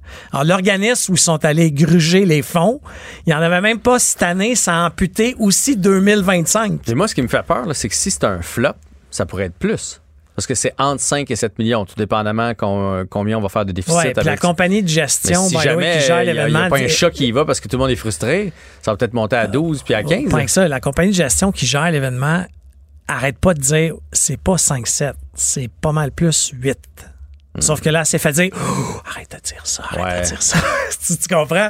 Ah ouais, effectivement, c'est un flop. Je sais pas à qui est la responsabilité contractuelle d'éponger le déficit. Mais honnêtement, c'est c'est bon ce que tu as dit. Moi, j'aimerais ça voir les Kings de dire ouais, dans, dans la situation actuelle du Québec, qui est peut-être pas la même à Los Angeles. Tu sais, là-bas, là, ils ont peut-être beaucoup d'argent. mais, mais dire, hey, on a pensé à ça, là, on va l'éponger. Lui, il doit avoir une compagnie, ce monsieur-là, là, qui pourrait commanditer l'événement. Puis, tu sais, à un moment donné, là, les vases communicants, puis ça serait.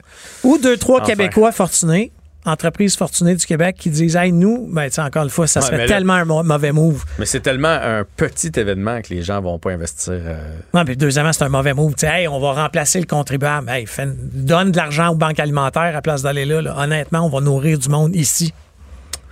Bref, ça va continuer de faire jaser. Je sens qu'il ne t'a pas convaincu, notre ministre. Pas du Girard. Philippe euh, Richard Bertrand, merci pour cet entretien. Merci. Salut. Écoutez Philippe Richard Bertrand à l'animation du balado Prends pas ça pour du cash. Disponible en tout temps sur l'application et le site cubradio.ca. La plateforme audio et vidéo où les contenus francophones sont fièrement en vedette. Réinventer le monde. Faire bouger les lignes. Briser les codes. Jean-François Barry n'est pas conventionnel. Il y a eu un grand changement qui s'est amorcé euh, aux caisses des jardins. On a enlevé le fameux livret. Vous vous souvenez du livret? Ça fait plus de 100 ans que ça existe, 120 ans en fait exactement, où on allait au, guichet ou même euh, lorsqu'on était à l'école, on avait notre petit livret de, caisse. Quand on allait au guichet, on faisait faire du crrr. Ça imprimait ça. Ça faisait longtemps qu'on l'avait pas fait faire. Je vous dis que des fois c'était long. Bon, pour la majorité des gens, comme moi par exemple, ça me ça change rien dans, dans ma vie parce que bon, je suis passé au numérique, les transactions se font avec mon téléphone, avec mon ordinateur. Reste qu'il y a quand même 270 000 usagers qui l'utilisaient encore. Et ce qu'on apprend surtout, c'est que c'est des gens, là, pour la majorité, de 70 ans et plus. Euh, et des fois, j'ai l'impression qu'on va trop vite. Euh, si je regarde mes parents, euh, on va trop vite en technologie. Des fois, ma mère me le dit, là, ça, va, ça, va, ça va trop vite. Là, ils pensent plus à nous autres. On va, en faire, on va parler avec Pierre Lynch, qui est président de l'Association québécoise de défense des droits des retraités. Bonjour, Monsieur Lynch. Ben, bonjour, M. Barry. Merci de m'accueillir. Mais très beau, euh, très belle chemise ou chandail là, que Oui, vous hein? portez euh, aux couleurs des Alouettes de Montréal. Tout à fait. Pour les gens, évidemment, qui nous écoutent via la, vidéo. Donc, euh, le livret, ça a l'air banal de dire on enlève euh, le livret. Reste que pour certaines personnes, c'est encore un choc technologique. Ouais, c'est un choc technologique, c'est un choc émotif aussi. Euh, pour les aînés, c'est un autre signe là qu'on les ignore en bonne partie, ou on ignore de leur donner des solutions Mm. qui rencontrent leurs attentes. Parce qu'ils ont proposé des solutions, mais ces solutions proposées ne rencontrent pas les attentes, là, en tout cas des personnes de cette génération-là qui qui n'ont pas été élevées hein, dans le contexte technologique d'aujourd'hui. Non, non, des fois, euh, mais je vous dis, là, mes parents ont, ça, là, entre 67 et euh, 70, puis t'sais, des fois, on, je ris un peu d'eux autres, euh, quand elle est pas capable, on veut se faire un, zoom ou quelque chose de même, puis là, ma mère, euh, je la vois, puis a pas de son, puis là, je fais signe, paye sur cette affaire-là. Mais on devrait pas en rire, c'est juste que les autres, euh, c'est arrivé dans leur vie, il y avait euh, 40, euh, 50 ans, donc c'est tout un choc. Et euh, je sais pas pour vous, mais moi, euh, le son de cloche que j'ai, c'est qu'on s'en va de plus en plus vers ça, donc on veut renouveler, euh, je sais pas, notre permis de conduire, c'est sur Internet. On a besoin de faire appel avec le gouvernement, c'est sur Internet. Tout est maintenant sur Internet. Euh, mais pour eux, c'est pas c'est pas facile. Donc on oublie cette génération-là, puis c'est un certain manque de respect. Ben, c'est un manque de respect. Puis dans tout, euh, dans toute organisation, là, on doit s'assurer que les services sont disponibles selon les moyens technologiques utilisés par sa base.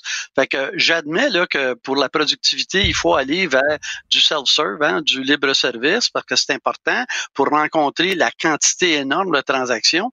Sauf qu'il faut laisser de la place aux gens, euh, soit à cause d'incapacité technologique, de manque de littératie ou peu importe la raison, qui sont incapables de rentrer en communication avec l'entreprise avec laquelle ils font affaire.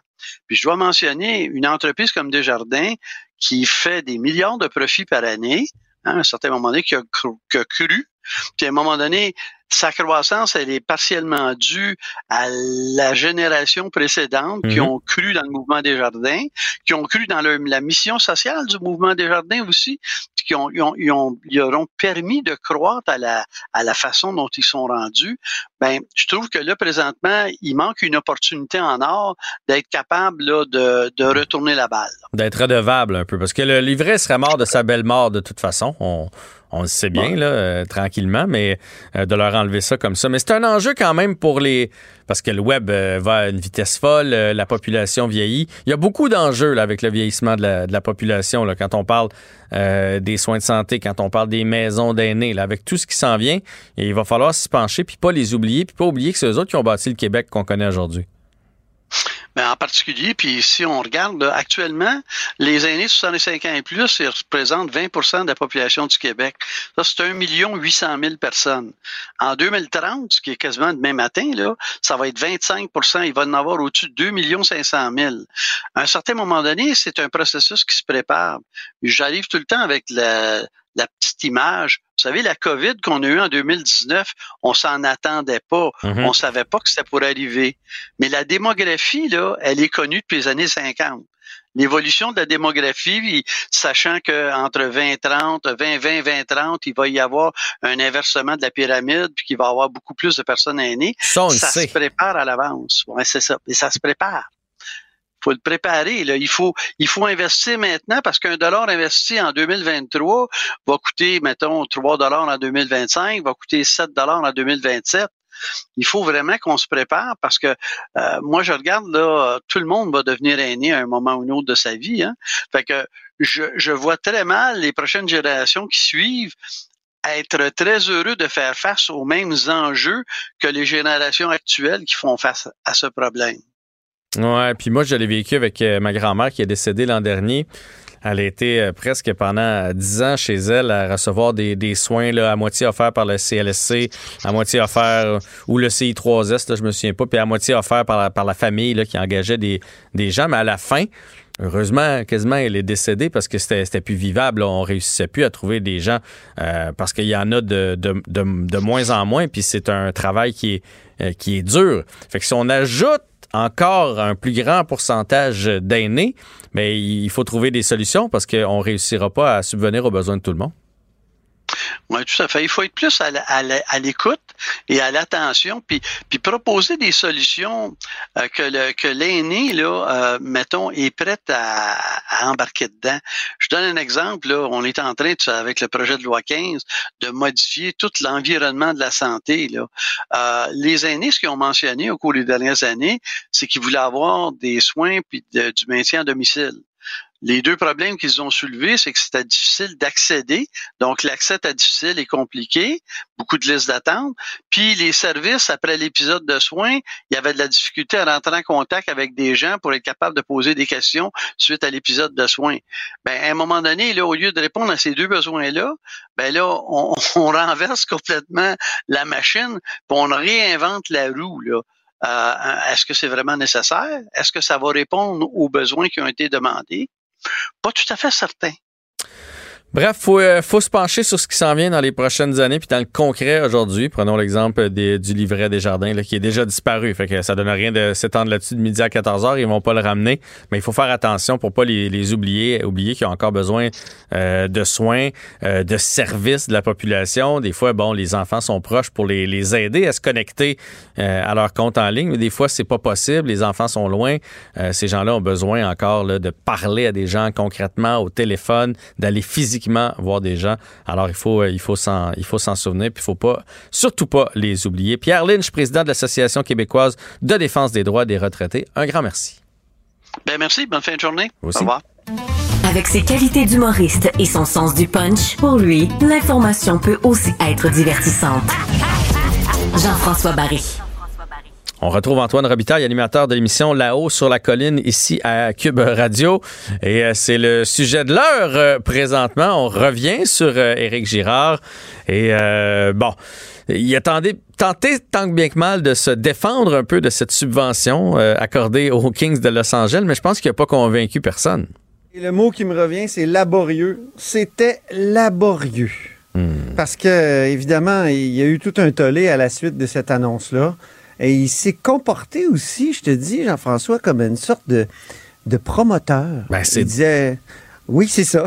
Tu as raison. Non, mais c'est drôle. Tu es, le deuxième qui me dit ça aujourd'hui. Euh, Philippe Richard Bertrand a aussi euh, écouté euh, le ministre Girard, puis il m'a dit exactement la même chose. Il a dit J'avais l'impression d'écouter un promoteur, Ah quelqu'un qui s'est investi émotionnellement puis financièrement dans son événement, puis il essaie de nous la vendre. C'est comme un petit gars là, qui, qui nous dit J'ai quand même réussi à trouver deux bonnes équipes. Puis euh, c'est vraiment des équipes qui peuvent gagner la Coupe Stanley. Donc, euh, non, c'est un, une bonne chose. Puis il a complètement changé de discours aussi parce que il avait dit lors de l'annonce euh, au centre Vidéotron, c'est pas pour ramener les Nordiques, là, c'est pas un signal qu'on envoie Hmm. à la Ligue nationale. Là, c'était tout le contraire. C'était, c'était au contraire un signal pour ramener la Ligue nationale à Québec. Mais il nous a évalué les chances de succès à je sais pas si tu as compris. À 10 que j'ai vu 10%. passer vite vite sur euh, les médias sociaux. Wow. Non, mais écoute, tu, tu, tu fais tout ça, tu euh, ramasses un, comment dire, des, des roches et des tomates pour 10% de chance de succès? Ça, ça, ça, fait un peu penser à. Tu sais, quand il y a une fille qui s'intéresse pas à toi, mais qu'un soir qu'elle a, qu a, le goût d'aller au resto, euh, elle, te rappelle, puis euh, tu payes la facture en disant que peut-être oui, qu'il y a je des. voudrais aller au toqué. Je voudrais aller. Puis là, tu dis, chose. crime, je vais l'amener au toqué parce que peut-être que j'ai. Puis là, tu lui demandes c'est quoi ton pourcentage de finir avec, puis elle te dit. 10% Ça paye même pas le pourboire. non, puis là, d'ailleurs, j'ai pas eu le temps de sortir l'extrait, mais extrait très intéressant d'un ancien joueur de la Ligue nationale qui est, comme par hasard, accessoirement député à l'Assemblée nationale, Enrico Ciccone, qui a dit le ministre, au fond, en faisant ce qu'il fait, il a l'air d'un puis ce faisant, ben, il nuit aux chances de, de, de, des Nordiques de revenir à Québec. Hmm. Et, et c'est de la part d'un joueur, d'un ancien joueur, là, c'est très intéressant. Je dois dire... euh, C'est triste de voir à quel point la Ligue nationale se sert de nous, puis se sert de notre, euh, notre appelons ça notre faiblesse, là, notre passion du hockey, parce que visiblement, le ministre Girard, M. Legault, Ben oui. c'était passionné de hockey, puis Ben oui. l'émotion l'emporte sur la raison. Donc, il a fait cette sortie-là, Éric Girard, le ministre des Finances, entre autres parce que plusieurs disent, ben, vous êtes en train de négocier avec euh, les, les, gens du secteur public qui, là, annoncent une grève générale illimitée. Vous n'auriez pas mieux à faire que, que de dépenser comme ça pour euh, du pain et des jeux. On peut écouter. Du, et d'ailleurs, du pain, je tiens à le dire, là, il a dit qu'il paierait les repas.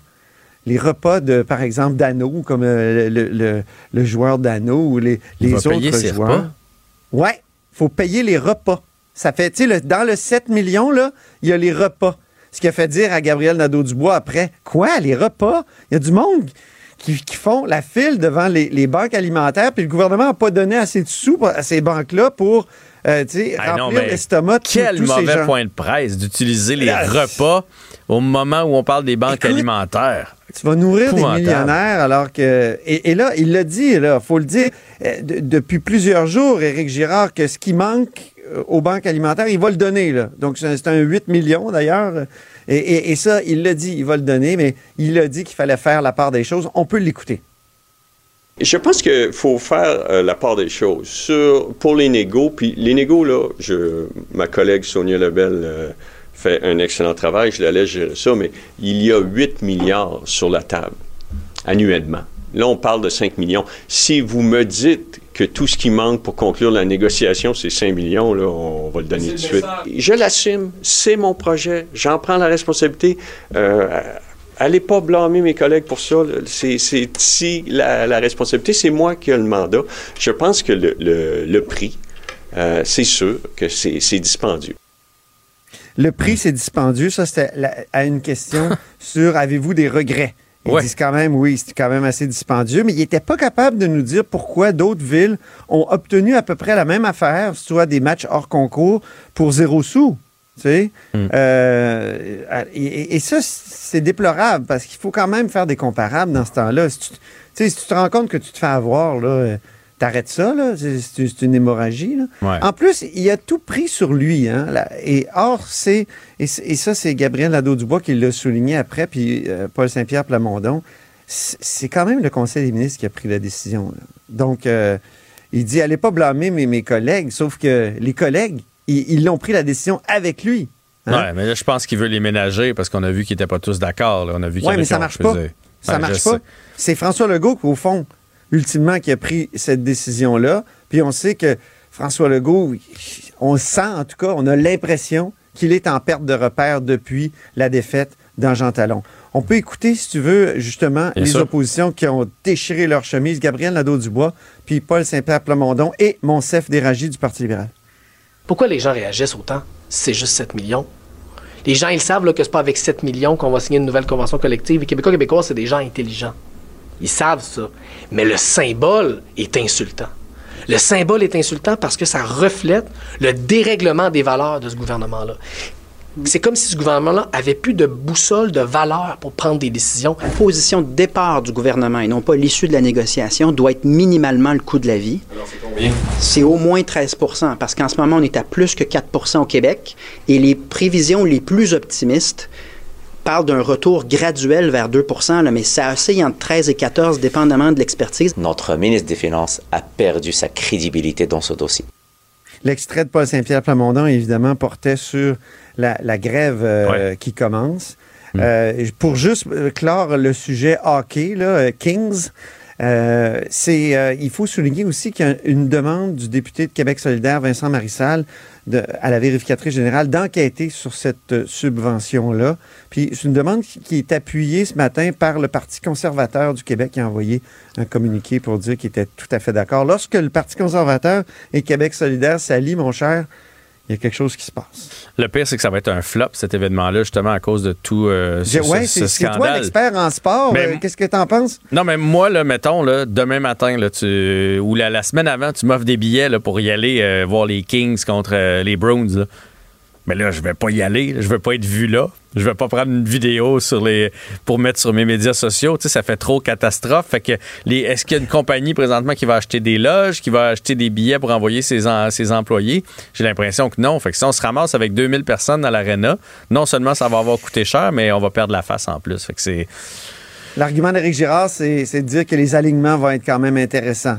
Ah et que les équipes qui sont là sont des équipes qui peuvent gagner la Coupe Stanley. Euh, non, mais s'il était venu pour rien, euh, ça, aurait été une belle nouvelle, là. Il faut s'en servir de cet édifice-là. Euh, il y a quand même euh, des gens qui seraient allés, qui auraient consommé, puis on aurait vu effectivement du bon hockey pour les amateurs. Mais le problème, mm. c'est que dans le fond, dans le fond, ce qu'ils vont dépenser, on va leur avoir donné de l'autre main. Fait qu'ils ils dépensent avec notre argent. Il faudrait mettre un panneau. Tu sais, les panneaux sur le bord des routes, nos impôts font du chemin on pourrait mettre nos impôts font des passes, je sais pas. Hein, Ou nos, impôts euh, euh, nourrissent les joueurs de hockey, parce que c'est ce qu'on va faire. C'est ce qu'on ce qu'on comprend. Ils, ont, faim. Oui. bon, parlons maintenant de cette fameuse grève, parce que, bon, c'est l'impasse, comme on sait, et ça manifeste devant l'Assemblée nationale. Ben oui, écoute, c'est une vieille nouvelle déjà, on sait, ils font la grève. Qu'est-ce qu'on a de plus à dire qu'écouter peut-être un syndicaliste euh, qui était devant l'Assemblée nationale et qui était pas content ce matin parce qu'il se passe pas grand-chose, il paraît aux tables de négociation. On l'écoute. On n'a pas d'excellentes nouvelles aux tables encore. On ne sent pas que ça bouge aux tables. Euh, mais euh, tout ce qu'on dit, par exemple, c'est que nos gens sur le terrain bougent. Les professionnels, le, personnel de soutien est présent aujourd'hui pour passer un message à Mme Lebel, hein, de dire là, là, c'est assez de parler aux jeux, faut parler aux nous, faut parler pour les services publics et les conditions de travail de ces gens-là. Hmm. Alors, c'est ça, là, tout le monde est mal pris avec ça, cette grève-là, mais évidemment, euh, comment dire, euh, c'était euh, écrit dans le ciel. Ça commence, mais c'est pas pas pour, pour tous les syndiqués une grève générale illimitée, mais ça, ça l'est pour les gens de la FAE, qui, en passant, n'ont pas de fonds de grève. Il y a plusieurs qui ont souligné ça hier, plusieurs observateurs. Mais la FAE, la Fédération autonome de l'enseignement, il y avait assez d'argent pour contester la loi 21, par exemple. C'était le seul syndicat qui s'est présenté avec toute une série de groupes religieux pour contester la loi 21 euh, l'an passé. Je, le souligne comme ça, mais ils n'ont pas de fond de, pas de fond de grève. En tout cas, on ne sent pas l'urgence des négociations euh, présentement. On sent pas qu'il y a un blitz, euh, on se renferme quelque part puis on va trouver une solution. Puis vous irez lire la chronique de Mario Dumont aujourd'hui. Je pense que c'est de sorti d'un de ses extraits à, à son émission à LCN. Euh, qui est en train d'un peu d'expliquer que le gouvernement sauve des centaines de millions de dollars à chaque jour de grève, puis qu'après ça, il va reprendre cet argent-là, puis il va la redonner pour bonifier son, son offre, mais dans, les faits, c'est de l'argent qu'il n'aura pas eu à investir pendant ces journées de grève-là qu'il va remettre. Vrai. Ça fait plein de sens, euh, son argumentaire. Mm. vous irez lire ça, c'est très, très, très intéressant. Bon, on va se terminer ça rapidement avec Dubé qui est pressé euh, d'adopter sa loi. Oui, c'est Christian Dubé, le ministre de la Santé, qui veut absolument adopter sa loi avant Noël. Il a soumis une sorte de plan de match aux, oppositions. Il dit on a déjà travaillé euh, euh, quoi 180 heures jusqu'à maintenant. Il, nous en reste 60. 60, ça se fait bien en trois semaines. Euh, la moitié des articles de, de cette énorme, vraiment gigantesque projet de loi ont été adoptés jusqu'à maintenant. Alors, euh, écoute, la moitié, ça veut dire qu'il en reste quoi? Il y a, plus, plus de 1000 articles. Ouais. Il en reste 500. Mais là, il a dit non, non, mais. Oui, mais 500, il y en a là-dedans beaucoup d'articles de, de, concordance. Tu sais, souvent dans une, dans une loi, on dit Ah, cette loi-là, euh, elle va modifier telle autre loi. Puis il dit que ça, c'est plus simple. Donc, ça peut se faire. Sauf que, entre toi et moi, c'est une révolution dans le système de santé. Là. On va créer une agence de la santé. Alors, les oppositions disent on pourrait peut-être prendre quelques semaines ben en 2024. ça déborde, hein? Au lieu de, faire ça en catastrophe avant Noël en achetant nos cadeaux en, parallèle. Donc, euh, M. Dubé, il n'entend pas du tout niaiser. Il veut que ça se fasse. Il veut que ce soit avant Noël. On va voir. Ça va être, euh, écoute, ça va être très intense dans les trois. Ça commence aujourd'hui, l'intensité, je pense, de la fin de session. Et s'ajoute à ça, évidemment, les grèves, puis évidemment, ces gros projets de loi-là, parce qu'on n'a pas le temps d'en parler, mais euh, il y a aussi Bernard Drinville là, qui a sa révolution dans le, dans le domaine de l'enseignement qui est en train d'étudier en commission parlementaire. Ça sera pas plate sur la colline euh, d'ici ah au temps des fêtes, ça va brasser. Absolument. Au plaisir de s'en reparler. Bien, pareillement. Euh, il y, a des munitions euh, pas mal, on va dire ça comme ça, pour les partis de l'opposition et la CAQ qui essaie de naviguer tant bien que mal. Antoine Rabitaille, à bientôt. Salut, à bientôt. Bye bye. Ce segment est aussi disponible en vidéo sur l'application Cube ou le site cube.ca. Jean-François Barry.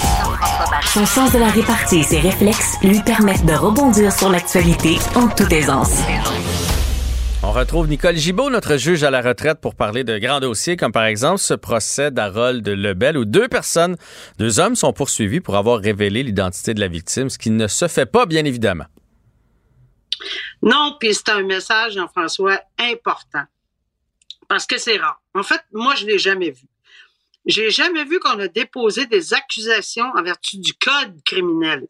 Parce qu'un outrage au tribunal, on le voit en civil, quelqu'un qui enfreint des barrières ou des barrages ou, ou enfin non, quand on veut faire enlever un barrage plutôt, puis qu'il y a une injonction, etc. On entend parler d'outrage, puis de ci, puis de ça, puis de ne pas respecter les ordonnances de la Cour. Mais ici, une ordonnance de non-publication, euh, Jean-François, je tiens à, le dire clairement, là, ce n'est pas seulement pour les journalistes ce n'est pas seulement pour les personnes qui sont assises dans la salle, Mhm. en salle d'audience, c'est pour tout, Tout le le monde. monde, tout le public, tout le monde, tout le monde.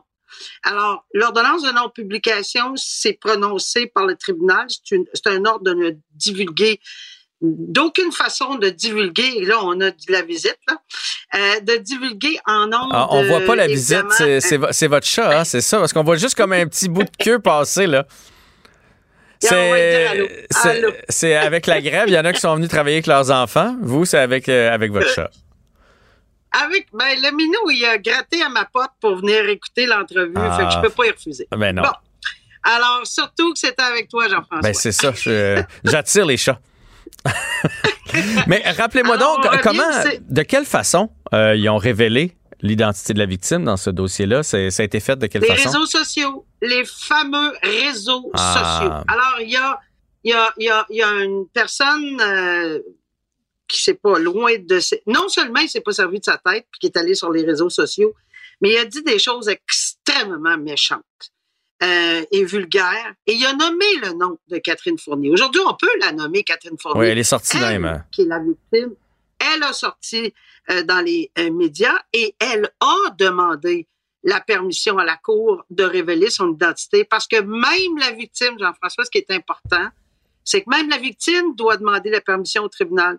Alors, tout individu, toute personne, réseaux sociaux, journalistes, n'importe qui, ne peut pas dévo- dévoiler le nom d'une victime, ni quelques renseignements que ce soit pouvant la relier, cette personne. Exemple de dire, oh, on la connaît, elle est députée, euh, euh, Ben c'est ouais. une personne qui est députée, et en plus de ça, ben là, euh, elle vient de laisser, puis elle est ma- la mairesse de Longueuil. C'est Ben, ça. Tout ce qui peut la relier, même si on nomme pas le nom, tout ce qui peut la relier, cette personne-là, la victime, même si c'était un gars, on, on, Ouais. on- on peut pas faire ça. Puis les médias sociaux, ça compte. Est-ce que vous pensez que dans ce cas-là, c'est on a sous-estimé les médias sociaux parce que des fois, on a l'impression que les médias sociaux, c'est notre cercle d'amis qui regarde ça? Est-ce que c'était fait de mauvaise foi ou euh, intentionnel ou Oh, clairement. C'était intentionnel dans ce cas-là? C'était fait, Hmm. Jean-François, de mauvaise foi parce que j'ose même pas répéter ce qu'il a dit sur les, mé- les, les réseaux sociaux Ah ouais, hein? parce que ça vaut pas la peine d'y donner, d'y donner de l'importance à cet individu qui a. si ce n'est. Le, le, le fait d'avoir été poursuivi au criminel, c'est une chose. Mais on va sûrement entendre dans les médias par la suite ce qu'il a dit. Moi, je ne veux pas lui donner de l'importance sur cette phrase-là. C'est, trop vulgaire, à, à mon avis. Et, et, et l'autre personne, c'est pour ça que je dis que c'est intentionnel, de toute évidence, et clairement, il n'aimait pas cette personne, ou enfin, peu importe. Et, euh, et là, je pense que le message est clair du DPCP. Pour une fois, ils ont utilisé l'article du Code criminel qui permet ceci, dépôt d'accusation pour avoir brisé cette ordonnance de non-publication. Euh, c'est pas juste un petit tape sur les mains, c'est une accusation. Donc, même s'il avait, mettons, là, mettons, une explication farfelue quelconque, on verra, parce qu'il est toujours présumé, présu- présumé innocent, mais tout ça pour dire que même si c'était le cas, Mhm. euh, ben, évidemment, le message est déjà lancé à la population et à tout le monde qui voudrait dire, ah, moi, je, je sais, je, je suis allé au procès, là, puis je peux vous le dire, moi, je sais c'est qui, là. Non. Alors, dans le pas. fond de son sous-sol, sais, on peut pas faire ça. Alors, c'est passible. J'entendais, Jean-François, des gens, une personne dire, ou des personnes dire, ben, c'est pas beaucoup, c'est passible de deux ans. Ben, passible de deux ans d'emprisonnement, une amende de 5 000 quand même. Mais je pense pas que c'est ça le C'est le message. Le but, c'est de passer. Exact. C'est tout à fait, tout à fait ça. Alors, le message est passé. On verra ce que ça va donner au procès. C'était la comparution des deux individus hier. Alors, sûrement qu'ils ont enregistré un plaidoyer de non-culpabilité. Puis, s'ils plaident coupables, on verra c'est quoi les excuses. On verra c'est quoi euh, les explications. On sait pas. Ouais. C'est pas beaucoup deux ans, mais quand même. On a mieux deux ans dans notre chez nous que deux ans dans une prison. Fait que le message est quand même, euh, quand même assez fort. On va suivre euh, ce dossier-là et on va y aller maintenant avec le féminicide du côté de Saint-Donat. Il y a la mère de la victime qui a livré un témoignage. Ouais, puis ça, c'est un féminicide qui était ex- c'était c'était très très triste, c'est toujours très triste. Mais moi, je regarde juste en arrière de de, de, de tout ça, puis je regarde cinq enfants orphelins, parce qu'on comprend que le père a tout fait, a inventé toutes sortes d'histoires. Moi, je l'ai suivi ce procès-là, Jean-François. Euh, il a inventé, il a appelé le 911 en panique. On se souviendra de ce dossier-là pour dire que sa femme était saoule, elle avait pris des médicaments, elle avait tombé en bas des escaliers pour expliquer fort probablement les contusions étaient remplies de bleu, cette femme-là, remplie, remplie de bleu. Cinq enfants, c'est pour ça que je dis, je regarde un petit peu en arrière, là. cinq enfants orphelins parce qu'ils ont perdu leur père qui est en prison à vie. Puis le tribunal a, a dit qu'il euh, acceptait qu'il puisse, parce que c'est entre 10 et 25 ans, pour demander une libération conditionnelle, parce que c'est un meurtre au deuxième degré, euh, Jean-François. Mais le jury, pour la, moi, ça fait, je vois pas ça souvent. Ce que le jury a fait, c'est que a recommandé de façon unanime 13 ans, euh, je, crois que c'était 15 ans, quelque chose de genre. Euh, et le tribunal euh, est allé, ou enfin, peu importe, a accepté la recommanda une recommandation parce qu'il n'est pas obligé de se lier à la recommandation du jury, mais a tout simplement tranché la poire en deux. Un disait 11 ans, l'autre disait 15 ans, la défense, puis la couronne, et le jury euh, s'était prononcé. Alors, je trouve ça très, très, très intéressant parce que des fois, ils déclinent. Ils ont le droit de décliner. Donc, ça, on a siégé sur le dossier, là, ça ne nous intéresse pas vraiment euh, de dire quoi que ce soit sur la sentence. Alors, les enfants sont orphelins. La mère de la victime n'en revient pas encore. Apparemment, c'est une très bonne étudiante en droit en plus. Euh, et, il a dénigré au procès tout ce qu'il a dit, tout ce qu'il a inventé comme histoire aux policiers et à tout le monde. Et les preuves étaient accablantes. On retrouvait du sang partout. Euh, c'est assez euh, crapuleux comme horrible, horrible. Puis euh, lui va devoir vivre avec ça, mais les enfants qui sont assez vieux pour le savoir tout comprendre. Hmm. Euh, et, comprendre ce qui, va, ce qui est arrivé à leur maman, euh, ça doit être très, très difficile à supporter. Alors voilà, c'est tranché, puis je comprends la mère qui dit on met ça, on veut mettre ça en arrière de nous, il faut aller de l'avant, c'est eux qui ont les enfants maintenant.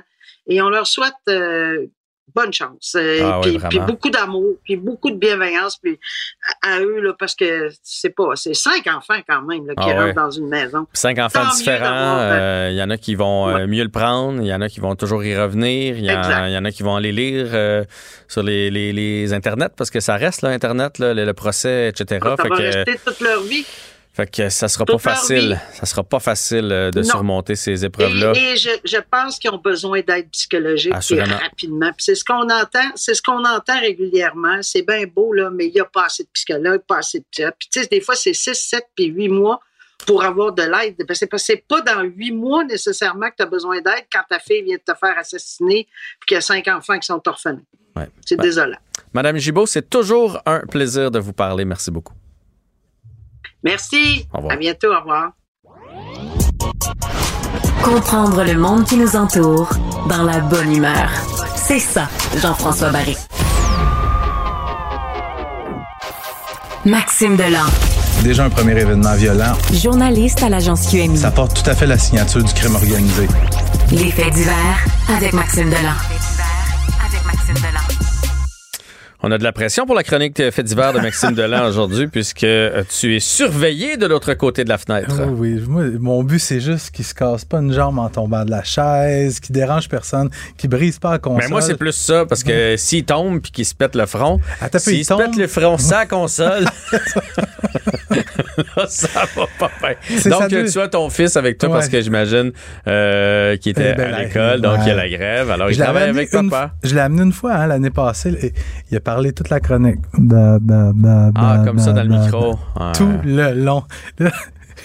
J'étais très, très rouge. Bref. Écoute, euh, je suis prêt à te raconter la fois où j'ai emmené un de mes enfants aussi euh, mhm. dans une station de radio. Puis tu sais comment c'est dans les radios, à quel point c'est important de ne pas dire le nom de l'ennemi. Et moi, j'étais euh, oh. dans une station X et je suis allé dans une station Y. Puis là, ben, je leur faisais toujours faire un petit peu de radio. Ma fille faisait la météo. Puis là, mon gars, il voulait présenter la chanson. Puis là, quand tu finis la chanson, sur les ondes de... Sur les ondes de Y. Mais lui, il a dit, alors mettons, c'était Taylor Swift sur les ondes de X. C'est très bon, c'est très bon. Puis là, tu pars, à, tu pars à la chanson, fait que tu peux pas arrêter rien, tu peux pas revenir. Là, tu deviens rouge, t'as chaud. T'as chaud, ton boss débarque. c'est ça. Bon, ouais. parlons maintenant des faits divers, parlons de ce harceleur qui lâche pas le morceau même après 15 ans. Hey, on se connaît pas beaucoup, là, mais petite anecdote personnelle. Ma première vraie peine d'amour, moi j'avais 22 ans.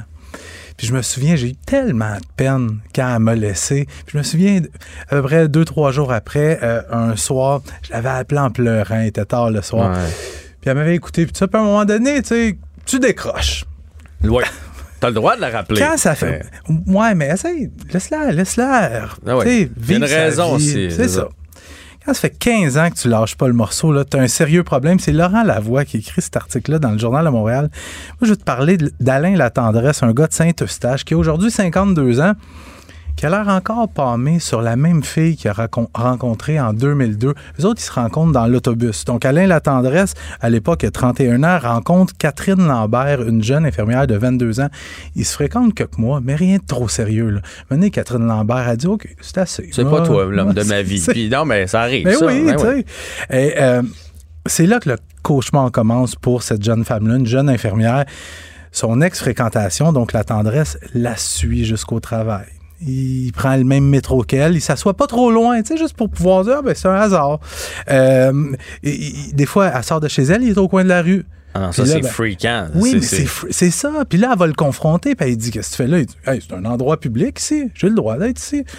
Euh, il envoie son CV où est-ce que la victime travaille. Pour aller travailler là, lui aussi, pour la croiser, pour être collègue. C'est débile, pas pire, là. Oh mon Dieu. Fait que lui est arrêté en 2006 pour harcèlement à l'égard de Catherine. Parce que cette année, elle avait peur à sa sécurité. Exactement. Et puis lui, il s'engage à garder la paix. Euh, mais la victime voit encore Alain la tendresse au coin de sa rue pas longtemps après.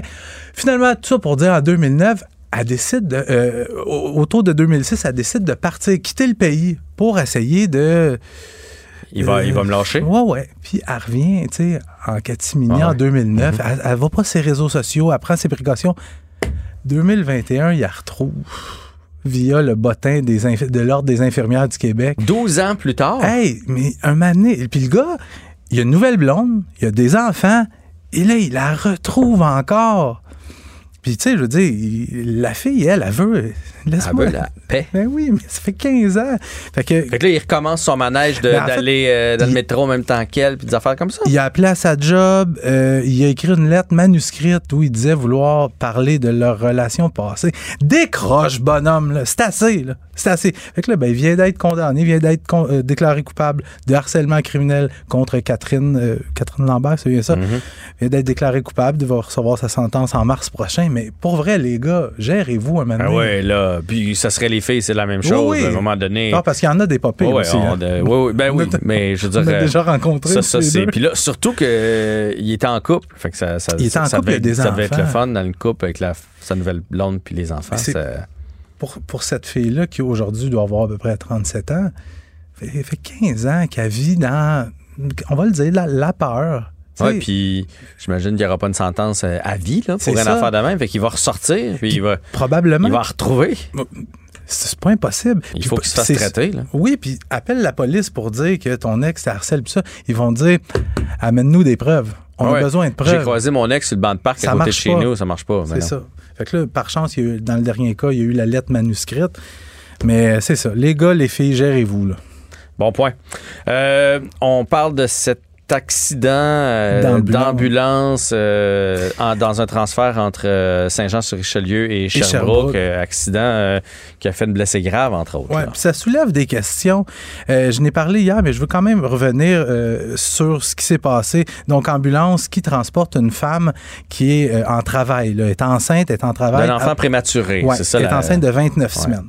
Et ce qu'il faut savoir, c'est que il y a seulement quatre hôpitaux dans la grande région de Montréal, très grande région de Montréal, qui peuvent accueillir des bébés très prématurés. Mhm. Il y a le Jewish, le Children, Sainte-Justine. Sainte-Justine et le CHU Fleurimont à Sherbrooke. Exact. Et euh, l'accident s'est produit alors que la patiente de Saint-Jean-sur-Richelieu était, était en direction de Sherbrooke. Mhm. Parce Puis que c'est là qu'on l'a envoyé, parce qu'apparemment, il n'y avait pas de place ici.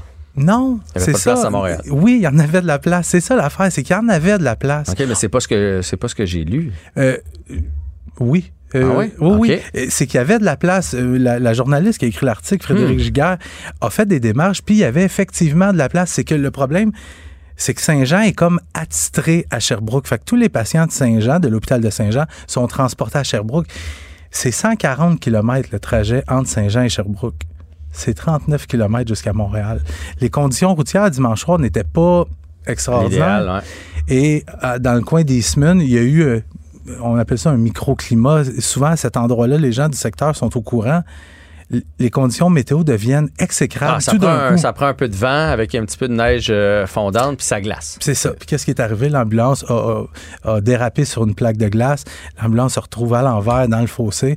Tu te retrouves avec une infirmière de 22 ans à blessure très grave qui est présentement dans le coma. Euh, 23 ans, pardon, l'infirmière. Euh, la mère, puis par chance, elle a été blessée, mais elle a tout de même donné à Ouais. un petit bébé qui est en santé. Et les deux ambulancières qui étaient assises à l'avant sont également blessées.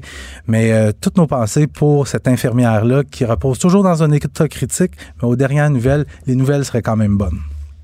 Ben, on va suivre le, le dossier de près. De toute Ouais. façon, tantôt, je vais parler un peu de sécurité dans les, euh, dans les ambulances. Donc, vous pouvez euh, rester euh, bien connecté ici avec nous à Cube. Et on va terminer ça avec Milan Lucic. Ouais, dernier sujet, c'est un peu pour toi, parce que je sais que tu es un grand fan de des hockey. Bruins. Ouais, mais je suis pas un fan de Lucic. Puis là, encore moins avec ce qu'il a fait. Là. Le dernier sujet, euh, euh, il y a trois choses que j'aime pas dans ce sujet-là. La violence conjugale, Mhm. les Bruins de Boston, puis Milan Lucic. Voilà. Euh, pour les gens qui connaissent un peu le hockey, qui suivent les Canadiens... En même Milan- temps, les Bruins, pas de leur faute. Là, on fait un peu de Non, sarcasme non, parce qu'on oui, n'aime pas les Bruins, ça. mais ils n'ont rien à voir là-dedans. Euh, pour ceux qui connaissent un peu le hockey, tout le monde connaît Milan Lucic, un joueur dur qui n'hésitait pas à acheter les gants. Puis euh, il a fait de la vie dure aux joueurs du Canadien au cours des der- dernières années. Après un séjour avec les Kings, les Oilers, les Flames, il est de retour à Boston probablement pour son dernier un tour dernier de piste. tour de piste, quasiment un héros. Là. Il Oui, l'utilise oui, énormément sur les médias. Il l'utilisait. Parce que, parce. Milan Lucic à Boston représente un peu le, Les le Big Bad. Oui, ouais. puis c'est ça. Puis c'est un demi-dieu, là, Milan Lucic à Boston. Et là, Lucic est sous le feu des, des projecteurs pour les mauvaises raisons. Accusé, arrêté et accusé de violence conjugale, tout ça pour une histoire de téléphone qui aurait été perdu. Lucic serait rentré chez lui, son téléphone, il trouvait plus son téléphone, il aurait dit à sa blonde, donne-moi mon téléphone, elle dit, je l'ai pas. Tout ça pour dire, il aurait tiré les cheveux, euh, les policiers sont arrivés sur place, il y avait du verre cassé à terre, une lampe de brisée. J'espère juste qu'il va y avoir une sentence exemplaire pour qu'on envoie un message à ces sportifs-là qu'on peut pas faire ça parce qu'on a vu hein, des sportifs, des, Mhm. des- des- Mhm. des athlètes professionnels qui ont des petits passe-droits. hein, tu sais, on peut juste penser tout récemment à Alex Galchenyuk. Ouais. A- Je sais pas Il si tu as vu en la vidéo. KHL présentement. Ouais. Fouille-moi comment ça se fait qu'il peut sortir du pays puis jouer au hockey. Tu as bon. vu la vidéo Oui, de son arrestation? Ouais. C'est épouvantable ce qu'il dit là-dedans. C'est des menaces de mort, des, des- des propos racistes, name it. Puis au bout du compte, il y avait six chefs d'accusation contre lui. Il y en a cinq qui sont tombés. Il a finalement plaidé coupable à un truc de menace, un chef d'accusation de menace. Puis il n'a pas fait de prison. Fait que- puis on peut, on peut aussi parler d'équipe Canada Junior, tu sais. Ouais, on n'a toujours rien là-dessus. Toujours Puis- rien. Mais pour monsieur, madame, tout le monde, tu sais, euh, prends un Américain, euh, juste un Afro-Américain qui dirait la même chose que Galchenyuk a dit dans cette autopatrouille-là, je peux te dire qu'il serait encore en dedans. On va suivre ça pour Milan Lucic parce qu'il fait, fait quand même face à des accusations puis il pourrait même faire de la prison. là. Fait que, euh, on, va, on va surveiller le dossier. On te laisse aller à ton enfant que j'ai entendu courir un peu partout puis je le vois plus, ça m'inquiète. Merci Maxime. Salut. Salut. Jean-François Barry. Il remet en perspective et raconte les histoires qui fascinent notre société. C'est l'heure de ma rencontre avec Sophie Durocher euh, qui va d'un sujet quand même assez euh, lourd aujourd'hui. assez lourd, mais selon moi essentiel et incontournable. Donc, je veux te parler de Sheryl Sandberg. On se souvient d'elle parce que pendant des années, elle a été numéro 2 à Facebook. Tu sais, il y avait Mark Zuckerberg, Oui. puis elle était numéro 2. Elle était COO, Chief Operating Officer. Et euh, c'est une femme extrêmement importante parce qu'elle a atteint les plus hauts sommets dans, euh, dans Ben, dans l'industrie, hein, dans le monde des affaires. sociaux qui est très importante C'est ça, et dans le dans monde le des monde des affaires. affaires. Donc, c'est vraiment quelqu'un, une voix qui porte. Et elle est surtout connue, Sheryl Sandberg, parce qu'il y a plusieurs années, elle a écrit un livre extrêmement important, un essai féministe qui s'intitulait Lean In. Lean In, ça veut dire impliquez-vous. Et puis, ça encourageait les femmes à prendre leur place et à prendre la voix qui leur revient dans tous les domaines. C'était comme un manifeste de confiance en elle Mhm. et qui s'adressait aux femmes. Ce qu'elle a sûrement beaucoup. Pour s'être rendue là, elle, elle doit transpirer la confiance. Absolument, mais dans son livre, ce qui était intéressant, c'est que justement, elle parlait des fois où elle avait manqué de confiance, ce qui était assez intéressant quand même de la part de quelqu'un qui est rendu numéro 2 de Facebook. Elle n'est plus à Facebook maintenant, mais elle continue à s'impliquer pour des causes féministes. Et la raison pour laquelle je te parle de ça aujourd'hui, c'est qu'elle a fait deux choses. Elle a publié une lettre et elle a fait une vidéo. Et dans sa lettre et son vidéo, elle dit la même chose par rapport au conflit en ce moment au Proche-Orient. Elle dit que vous soyez pour Israël, pour le Hamas, que vous soyez euh, euh, juif, musulman, athée ou que la religion ne vous intéresse pas, peu importe que vous soyez descendu dans la rue pour manifester pour la paix, pour le cessez-le-feu, peu importe. Il y a une affaire sur laquelle il faut absolument et impérativement que tout le monde se mette d'accord, c'est que faire des viols en temps de guerre, c'est inacceptable. Et elle fait référence évidemment aux viols collectifs qui ont eu lieu le 7 octobre. Le problème, c'est que depuis, il y a plein de gens qui disent que ça n'a pas eu lieu. Il y a des gens qui minimisent ça en disant ouais, mais regarde ce qu'ils ont fait de l'autre bord. Elle a dit on n'est pas là. On n'est pas là. Il faut dénoncer ces viols-là. Et elle a donc ce message. On va en écouter un petit extrait. C'est en anglais. Ça a été diffusé donc sur son compte euh, sur X, anciennement Twitter. On va écouter ça, puis je te le traduis après.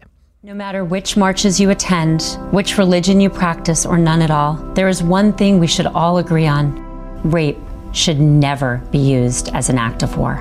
Rape was part Alors, of the attack peu importe, peu importe donc les manifestations auxquelles vous avez participé, peu importe la religion que vous avez ou si vous n'en avez pas du tout, nous devrions tous être d'accord, le viol ne devrait jamais être utilisé comme acte de guerre.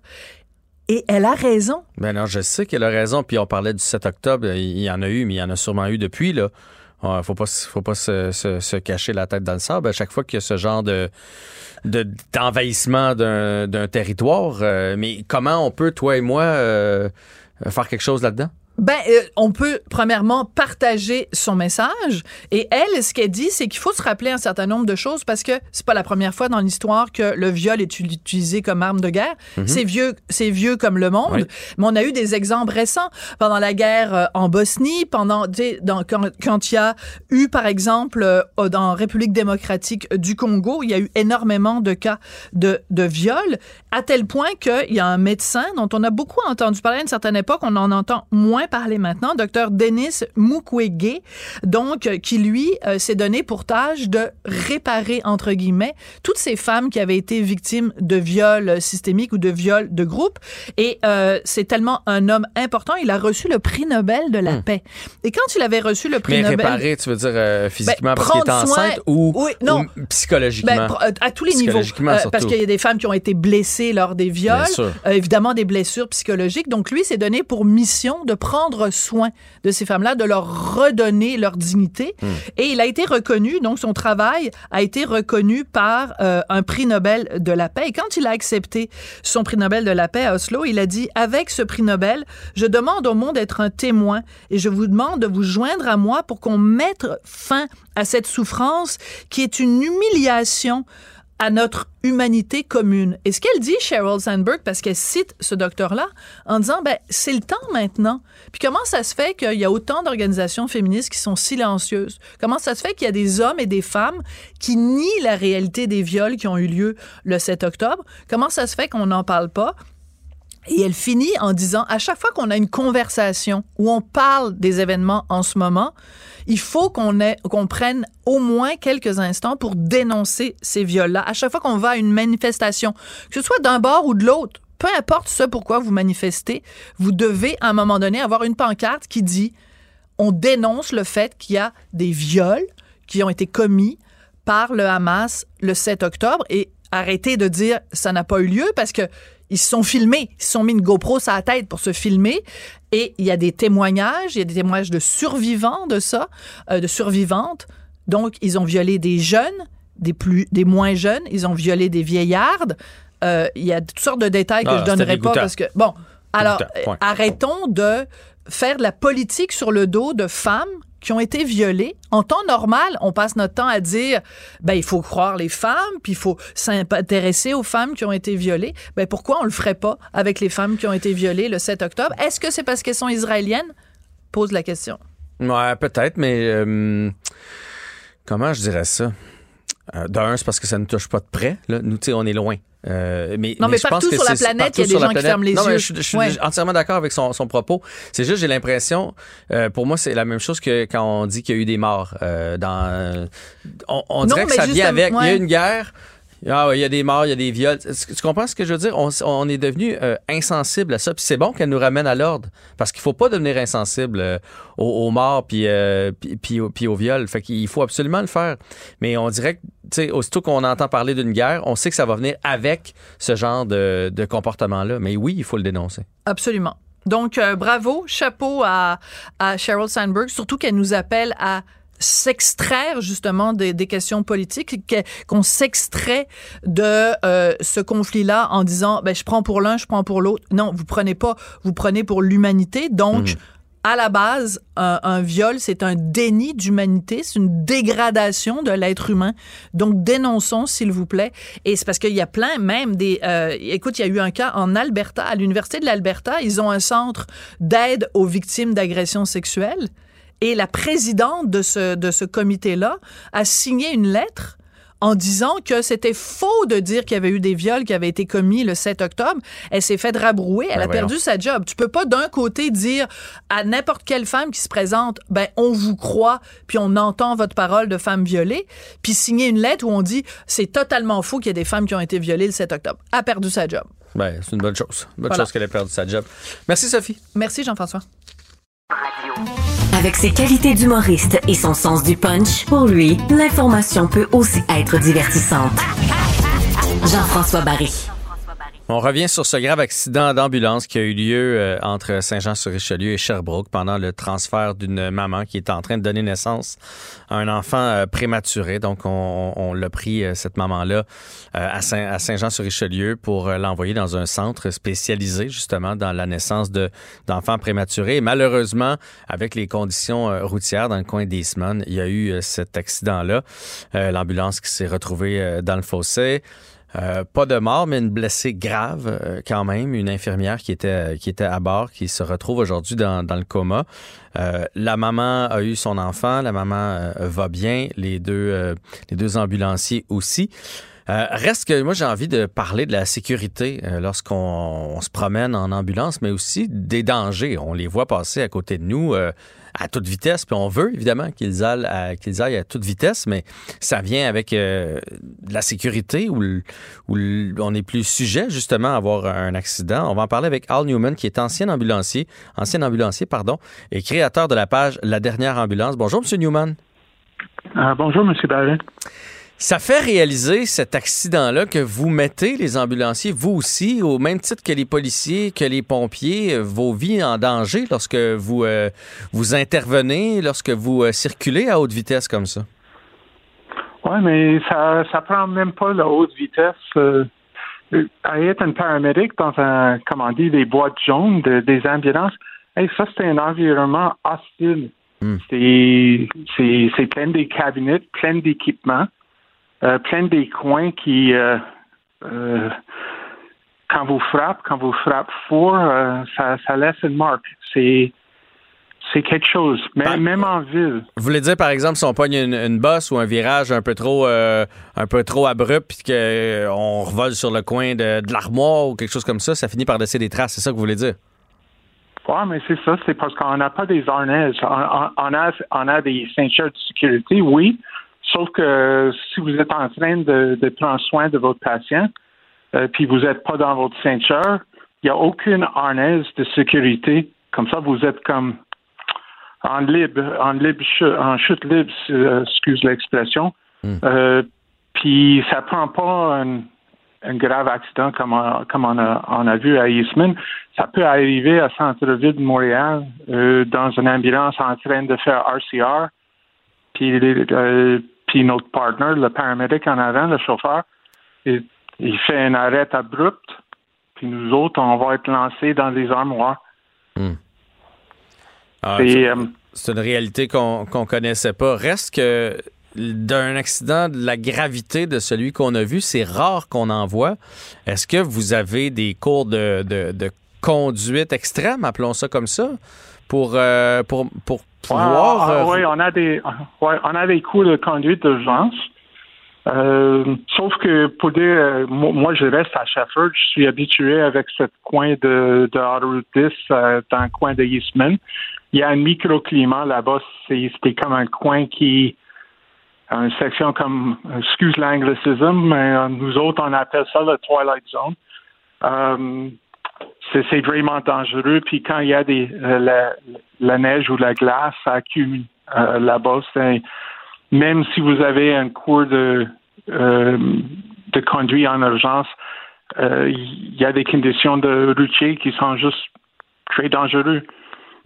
Tout, le monde parle de ce coin-là. -là, est ce que c'est annoncé? Parce que moi, je vais quand même souvent dans les cantons de l'Est. Est-ce que c'est annoncé quand on passe à Eastman? Est-ce qu'il y a des, pancartes qui nous disent que c'est euh, que c'est dangereux, qu'on doit faire attention, que la chaussée peut devenir euh, glissante plus rapidement qu'ailleurs? Non, on voit pas des. Euh, il n'y a aucune pancarte comme ça. C'est une bonne idée. On, va dire que pour le monde qui sont habitués, tout le monde savent euh, puis on peut détecter comme des touristes, des visiteurs, parce qu'ils passent très vite dans le coin quand il fait de neige. Euh, malheureusement, c'est vraiment un coin meurtrier. C'est il y a beaucoup des accidents, puis beaucoup des accidents graves. Hmm. Euh, parlez-moi donc lorsque vous, euh, vous êtes en ambulance, lorsque vous conduisez, est-ce que parce que moi je trouve que la, personnellement sur les routes, la façon de conduire des automobilistes présentement, c'est dégradé. J'en reviens pas, les gens conduisent mal, les gens se coupent, les gens sont impatients, les gens sont distraits au volant. Puis là je parle des autos, ça inclut les VR, ça inclut les pick-up, ça inclut les, camions. Lorsqu'on est au volant d'une ambulance, comme c'est le cas pour vous, que vous arrivez à pleine vitesse, j'imagine que le comportement des autres est important très important. si je peux donner un de conseil pour le monde, c'est c'est euh, céder la voie, euh, aller sur le côté droit, euh, ralentir, euh, frappe pas votre frein, s'il vous plaît. Euh, ouais, c'est céder la voie. puis ça peut être n'importe quel camion d'urgence ou véhicule d'urgence, des policiers, des, pompiers. Euh, c'est incroyable. C'est c'est comme un cauchemar. Euh, puis à, à centre-ville ou, dans les grands centres urbains, c'est encore pire. C'est comme ça, ça arrête pas. Euh, puis quand on prend des vacances, puis on allait comme aller en Europe, puis on voit que le monde s'est habitué à céder la voie, ils, quittent les deux côtés de la rue pour laisser une voie ouverte pour pour les pour les ambulances. On, on pense, wow, Imagine si on peut avoir ça à Québec. Ouais. Des fois, j'ai l'impression au Québec qu'on voit une ambulance arriver puis qu'on se dit Ah, l'autre va se tasser. Ah non, c'est pas à moi de se tasser, l'autre va le faire. On dirait qu'on pèle ça dans, dans la cour du voisin. Je sais, pour connaître quelques ambulanciers, vous recevez un appel, un, call en bon français. On vous dit, tu prends un patient là, tu l'amènes là, vous vous posez pas de questions. Reste que dans un cas comme celui-ci, dans le fond, on a pris la patiente à Saint-Jean. On aurait pu s'emmener facilement à, Montréal, mais leur port d'attache est à Fleurimont, du côté de, de Sherbrooke, ce qui est vraiment plus loin, on va se le dire. Est-ce que ça vous arrive dans vos têtes de vous dire, mais ça n'a pas de bon sens, ce transfert-là, ça n'a pas de bon sens de nous envoyer là-bas? Oui, mais ça arrive tout le temps euh, dans nos têtes à, cassiner, mais notre système, c'est euh, profondément brisé. Euh, moi, je suis vraiment curieux s'il y était des débordements dans les centres néonataux, comme au Saint-Justin ou à Montréal pour enfants cette nuit-là. j'ai pas de réponse, mais ouais, c'était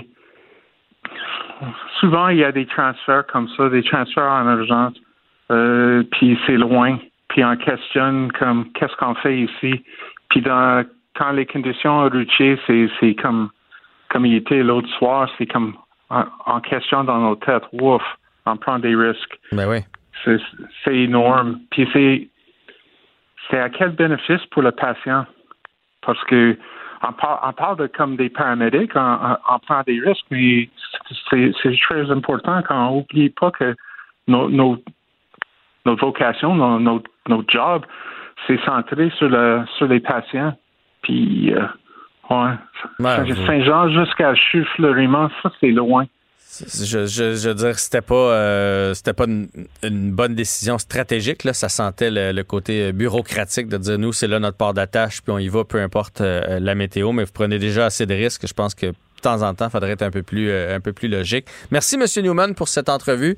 Ça nous permet de réaliser que votre métier n'est pas facile, que vous mettez vos, vos vies en danger. Puis on peut peut-être terminer en souhaitant, évidemment, bonne chance à cette infirmière-là qui se bat présentement là, entre la vie et la mort en espérant que, que le dénouement va être positif. Oui, et merci pour le privilège à, partager un, un, peu de notre vie. Bonne journée à vous. Merci, papa. Débusquer les arnaques. À la recherche d'indices, trouver des solutions. Pour lui, l'actualité est un jeu. Jean-François Barry. Sex audio avec Anaïs Gertin-Lacroix. Hmm, pas que je suis en mode date présentement, mais je suis quand même curieux de savoir quel jour de la semaine il faut éviter pour une première date. On va en apprendre davantage avec Anaïs Gertin-Lacroix. Salut Anaïs. Allô Jean-François. Ah. Écoute, c'est la question que plusieurs euh, spécialistes se sont posés dans le magazine Le Cosmopolitain et ils ont euh, interrogé de nombreux thérapeutes de couple à savoir justement quelles sont les meilleures journées de la semaine où on devrait euh, organiser un premier encart. Puis est-ce qu'il y a des journées qui sont à bannir? Moi, vite comme ça, je te pose la question, toi, est-ce qu'il y a une journée dans la semaine que tu te dis, il me semble c'est pas une bonne journée pour une date? J'irais un mardi. Il me semble le mardi, c'est c'est rien. le dimanche, tu peux aller faire une activité extérieure. Le samedi, c'est la fin de semaine. Le vendredi soir, tu peux sortir. Le jeudi, tu viens d'avoir ta paye. À le mardi, c'est une journée perdue pour une date, il me semble. En plus, il y a tout le temps un match du Canadien. Il y a quasiment tout le temps un match du Canadien le mardi. On voit les priorités sont moi en partant. Est-ce que j'ai raison? T'es pas loin, honnêtement, OK? Euh, de ce qui se dit, c'est les vendredis et samedis, on ne devrait pas organiser une première date, OK? Parce que ce sont les deux journées où on a plus de liberté dans la semaine. Donc, ce sont les journées, souvent, on va voir lorsqu'on est célibataire, nos amis. Donc, de mettre ces journées-là, de mettre notre cercle d'amis de, côté pour aller rencontrer une personne qu'on ne connaît pas, avec qui on va peut-être pas cliquer, c'est à bannir. Et euh, ce que les, euh, les thérapeutes ah, ouais, dire, hein? si c'est vraiment moche comme rencontre et que c'est un samedi soir, tu vas t'en rappeler deux fois plus longtemps parce que cette personne-là, non seulement tu vas dire c'était plate, ça n'a pas fité, excuse-moi l'expression, mais en plus de ça, j'ai gâché mon samedi. mon samedi soir. J'ai perdu mon samedi. Comparativement, si tu pars, euh, mettons, si tu pars un mardi soir, c'est considéré un peu. Euh, c'est moins important. Donc, vendredi, samedi, ce sont deux journées où on bannit ça. En, même temps, c'est quand même plus facile, Anaïs, de trouver une défaite pour un vendredi, un samedi. Tu sais, on va te souper, c'est la fin de la. Ça passe mieux. Mais c'est sûr que si tu es d'accord que c'est une première date, c'est une chose, là, mais si c'est juste une invitation subtile, ça me semble que c'est plus facile un vendredi, samedi. Mais enfin, je te laisse poursuivre. Oui, mais je, je comprends. Si, c'est clair, net et précis que c'est une date, là, je pense que c'est plus dangereux la fin de semaine. mais si ce sont, exemple, deux collègues qui s'entendent bien, puis là, on lance comme ça, hey, 5 à 7 vendredi. Ben, c'est ça. On va toujours au cinéma, prendre une petite bière? C'est plus subtil. Ça, plus la fin de semaine. Il y a le jeudi soir qui est reconnu comme étant une excellente journée parce que là, on est un peu plus détendu, on n'est pas en début de semaine. Il y a quand même l'excuse de je travaille demain. Hmm. Disant si c'est, on s'entend bien, mais plus ou moins, on peut dire si c'est moche ou des fois juste c'est bien, mais sans plus, on peut dire bon ben écoute là, en dernier verre c'est fini, je m'en vais me coucher, je travaille demain. Mais si jamais c'est fantastique, on peut clairement dire on reprend ça ce week-end, tu comprends? Donc on est vraiment, ce serait le jeudi euh, la meilleure soirée. Et sinon, pour les gens qui sont indécis, ce serait en début de semaine le lundi parce que ça te met pas de pression, tu comprends? Donc si jeudi t'es avec quelqu'un puis la personne te dit hey on remet ça demain soir, des fois certains vont se sentir un peu bousculés. Oh, Donc les pour les gens qui ont besoin de pas se sentir trop envahi. Le lundi, comme ça, ça te donne un bon quatre jours à réfléchir à la question est-ce que j'ai envie de revoir la personne ou non? Donc finalement, mardi, mercredi et dimanche soir, ce serait, selon euh, ces thérapeutes-là, trois journées où on reste euh, ben, à la maison à écouter le hockey. Voilà. C'est réglé. Une bonne série, un bon téléroman. Voilà. Voilà. On peut s'écrire, on peut euh, tranquillement mettre la table à cette date-là, mais on ne propose pas la, la date un, mardi, un mercredi ou un dimanche. Voilà. C'est dit. Anaïs, j'en apprends toujours davantage avec toi. Salut. Hein? Salut Jean-François. Bye. Merci d'avoir été là tout le monde pour euh, cette, euh, ce segment euh, de Cube. J'espère que vous avez, ça vous a plu et on se reparle bientôt. Cube Radio.